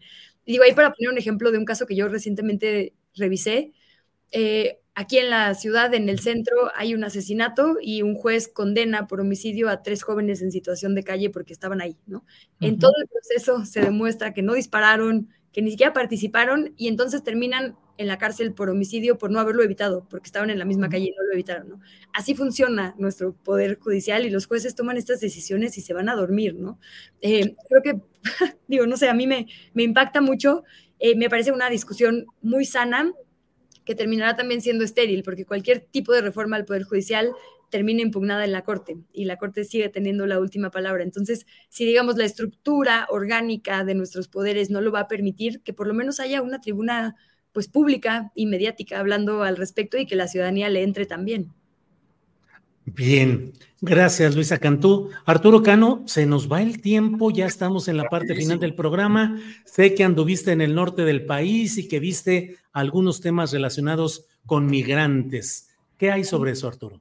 Julio, lo que me llamó la atención, nada más tuve un día para, para echarme una, una sumergida en el asunto migrante. Esto que estamos viendo ahí es un lugar en Tijuana que se llama Entre Muros. Lo que pueden ver es un campamento de migrantes que ya están del lado gringo. ¿no? Ya pasaron y ahí a través de la los está atendiendo la, la patrulla fronteriza.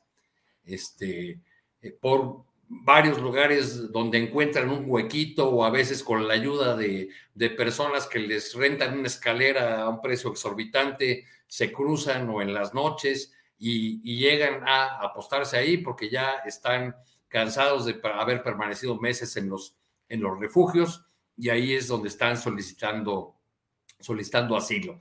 Visité dos albergues, uno de, de una iglesia, de una iglesia evangélica, y el centro integrador que puso ahí el gobierno federal en 2019. Lo que realmente me impresionó, son solo dos, son los más grandes de 42 albergues que hay en, en eh, no, perdón, 32 albergues que hay en Tijuana. Este, lo que más me llamó la atención, ah, miren, eh, bueno, esa es otra imagen de un señor que se cruzó, que se brincó el muro, que lo logró así, con sus manitas nada más, ¿no? Un hombre joven, yo cuando llegué a ese punto que es muy conocido porque ahí se van los políticos a tomarse fotos. Este, este hombre con sus propios medios, con sus manos y sus, y sus pies logró subir, cruza y después inmediatamente lo detiene ahí la patrulla fronteriza.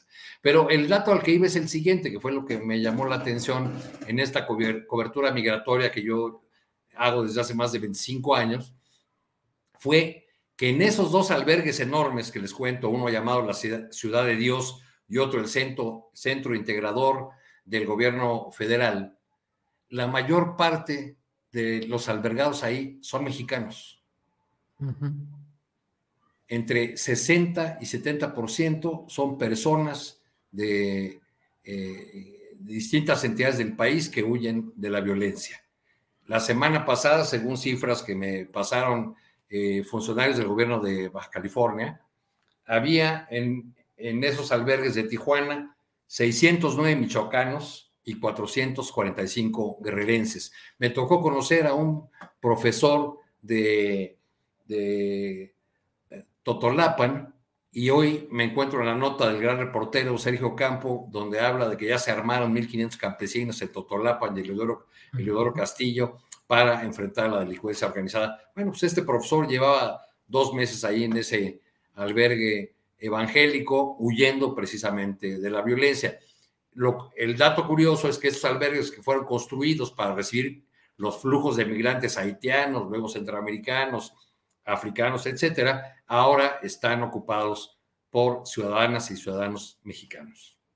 Vaya, Arturo, pues gracias. Eh, Daniela Barragán, te toca cerrar con el tema que tú desees, cerrar esta mesa. Así es que, Daniela, campo y tabla.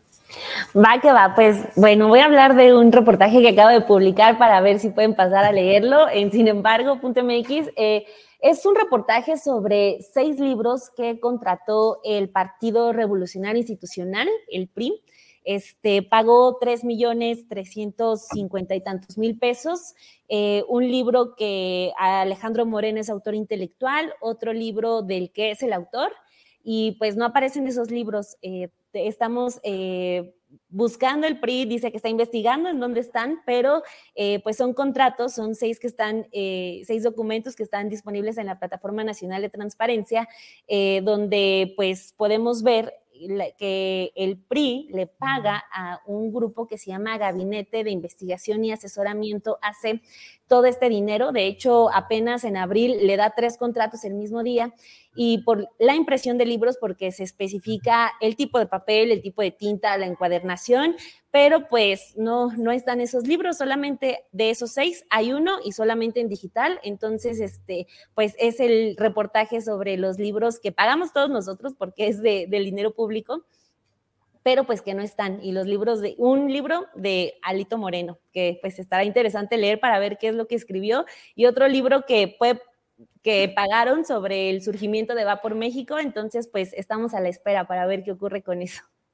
No, hombre, pues emocionados, imagínate con leer un libro de Alito Moreno, pensamiento filosófico, ciencia política, eh, congruencia cívica, todo combinado, corriendo. De hecho, es un manual el que, el que escribe él, un manual del buen político, así que pues si lo encontramos, si, si, si lo imprimieron, va a estar interesante. Bueno. ¿Cómo ganar internas sin despeinarse? Se puede, se ha de llamar el manual. Así es. Sin que se afecte el botox o algo así. Sí, es decir, desafortunadamente sabemos cómo mantener el estilo por los audios filtrados, ¿no? sí, ándale, claro. Luisa, muchas gracias por esta ocasión. Buenas tardes, Luisa Cantú. Buenas tardes. Arturo Cano, gracias y buenas tardes. Muchas gracias, Julio, Daniela, Luisa, un gusto verlas. Daniela, gracias y buenas tardes. Gracias, Julio, y también un abrazo, Arturo, Luisa. Muchas gracias por todo y denle like. Claro, nos vemos pronto. Gracias, hasta luego. Bien, son las 3 de la tarde, las 3 de la tarde. Gracias por acompañarnos en este, en este día, en esta transmisión, en esta interesantísima mesa de periodismo eh, la información que le hemos dado acerca de eh, cómo están tumbando la publicidad, la propaganda de Clara Brugada y la implicación de personal de brigadas y eventualmente de un Rigoberto Salgado, que no sabemos si es el mismo que es secretario de Inclusión y Bienestar en el gobierno de la Ciudad de México. Rigoberto Salgado y otra persona de apellido Salgado, que es el mismo nombre y apellido de una hermana del Rigoberto Salgado, que fue jefe delegacional en eh, Tláhuac, que fue acusados y que hubieran prosperado las acusaciones de diversos señalamientos de asuntos oscuros y luego actualmente uno de los integrantes del gabinete de la Ciudad de México. Ya iremos viendo qué es lo que sucede. Y bueno, al cierre, al cierre tenemos todavía tres notitas con las cuales vamos a cerrar. Una de ellas para decirle que eh, Carlos Slim ha llegado al Palacio Nacional a una reunión con el presidente López Obrador. Em, llegó a las 2 de la tarde con 25 minutos a bordo de su vehículo.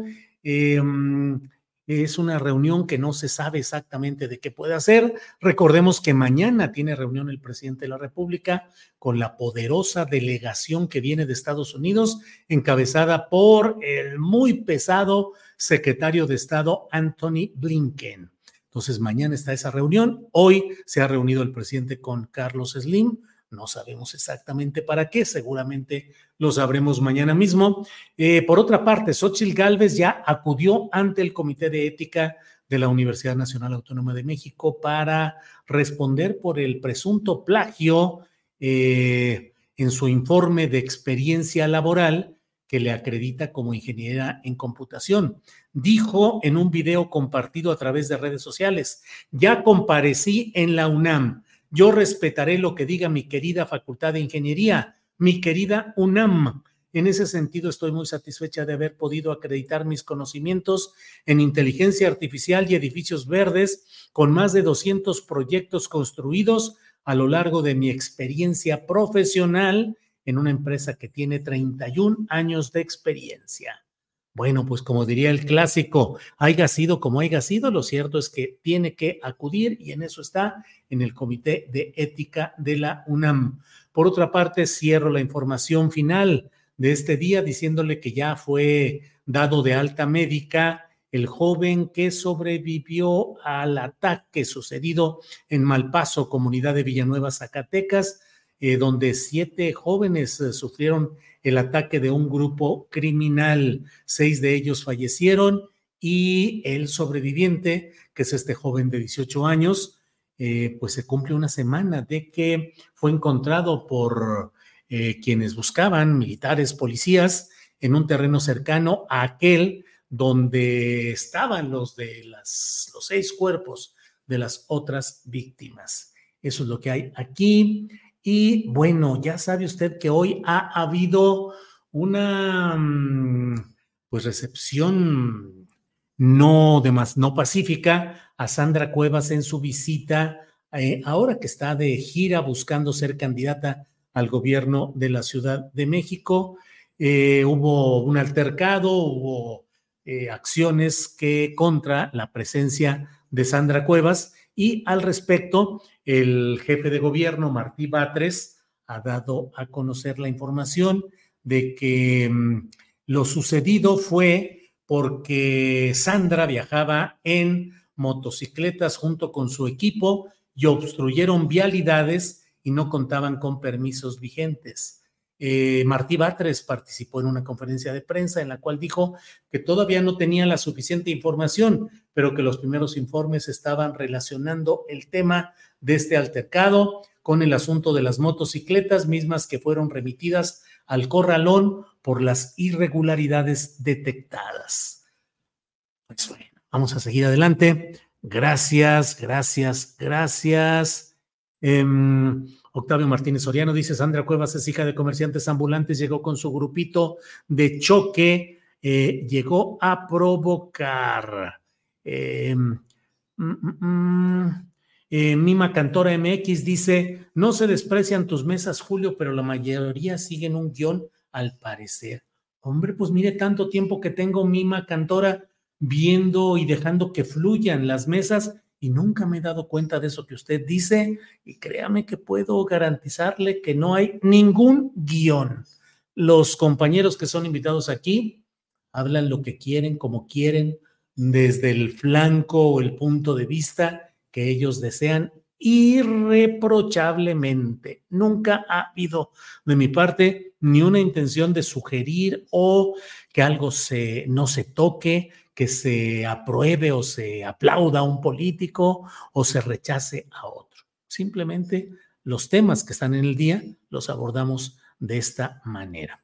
¿Qué hay con las motos con las que Sandra Cuevas llegó a provocar? La alcaldesa no está ejerciendo, pero las motos son las mismas, ella las compró, dice Luis Túa. Pues la verdad es que no sé qué suceda en este tema. Silvia Gómez, gracias por ser tan buen periodista. Siga así, por favor. Eh, Tu canal es de lo mejor con opiniones de todo tipo, dice Edwin Cancino Elías. Bueno, pues muchas gracias. A las 5 de la tarde hoy está presente en nuestro canal astillero, ni más ni menos que nuestro compañero Paco Cruz con sus videocharlas cruzadas. Así es que les invitamos a que quien desee nos apoye económicamente. Aquí están las cuentas en las que lo pueden hacer. Quienes deseen apoyar con su like y quienes deseen eh, suscribirse a nuestros canales, quienes no lo hayan hecho, muchas gracias. Y bueno, pues vamos a estar adelante con todo esto. Eh, Julio, tus panelistas llevan, el mismo guion que tú decías que llevaban los reporteros. Dice Morena mía, Morena mía, no sabe ni lo que habla. ¿Cuál mismo guion? Además, se sueltan. Mario Acevedo, el guion anti-AMLO, no te hagas. Ah, yo les voy dando un guion anti-AMLO. Pero siempre nos llama la atención a quienes observamos el fluir de estos mensajes, cómo llegan en cascadas con las mismas ideas de repente, Julio fascista, Julio pinochetista, Julio Mussolini, eh, fulanito es un fascista. O sea, hay, ¿han visto ustedes eh, esos eh, vehículos de remo en los que va adelante un hombre vocero con una, con un, una forma de irles diciendo cómo deben ir remando los que van avanzando? Bueno, así pareciera que hay quien dice, fascistas, eh, Mussolini, y sobre eso se van, pum, pum, pum, y ahorita se vienen con este rollo del guion, porque les dicen, guion, guion, hay que acusar, hay un guion anti-AMLO, están poniéndose de acuerdo, Julio les da un guion. Bueno, bueno, bueno. Memo H dice, ¿le sonó anti-AMLO la mesa pro Claudia? Ahora hasta mesa pro Claudia. María Dolores Martínez, me encantó el programa de hoy, diverso, con mucha información. Gracias.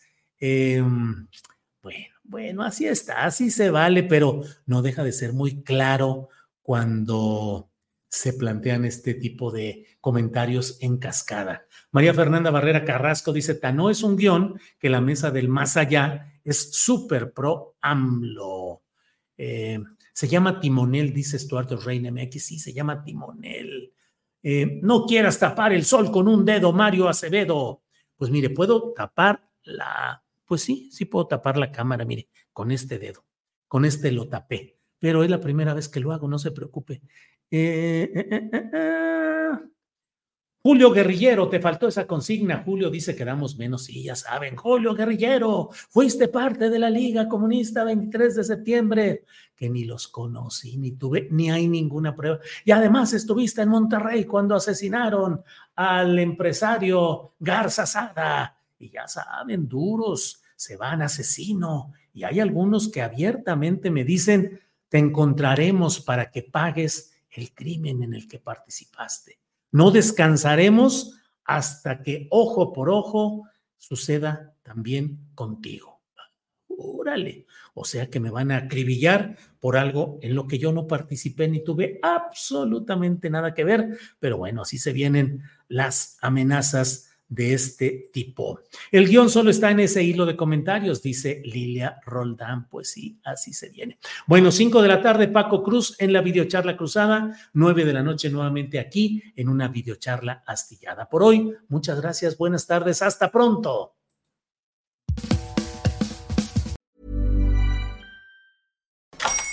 Hola, buenos días, mi pana. Buenos días, bienvenido a Sherwin Williams.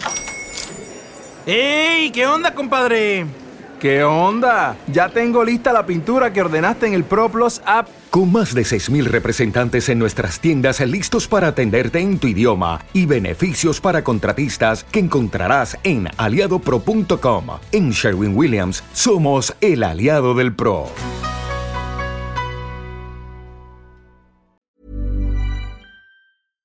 Para que te enteres del próximo noticiero, suscríbete y dale follow en Apple, Spotify, Amazon Music, Google o donde sea que escuches podcast. Te invitamos a visitar nuestra página julioastillero.com.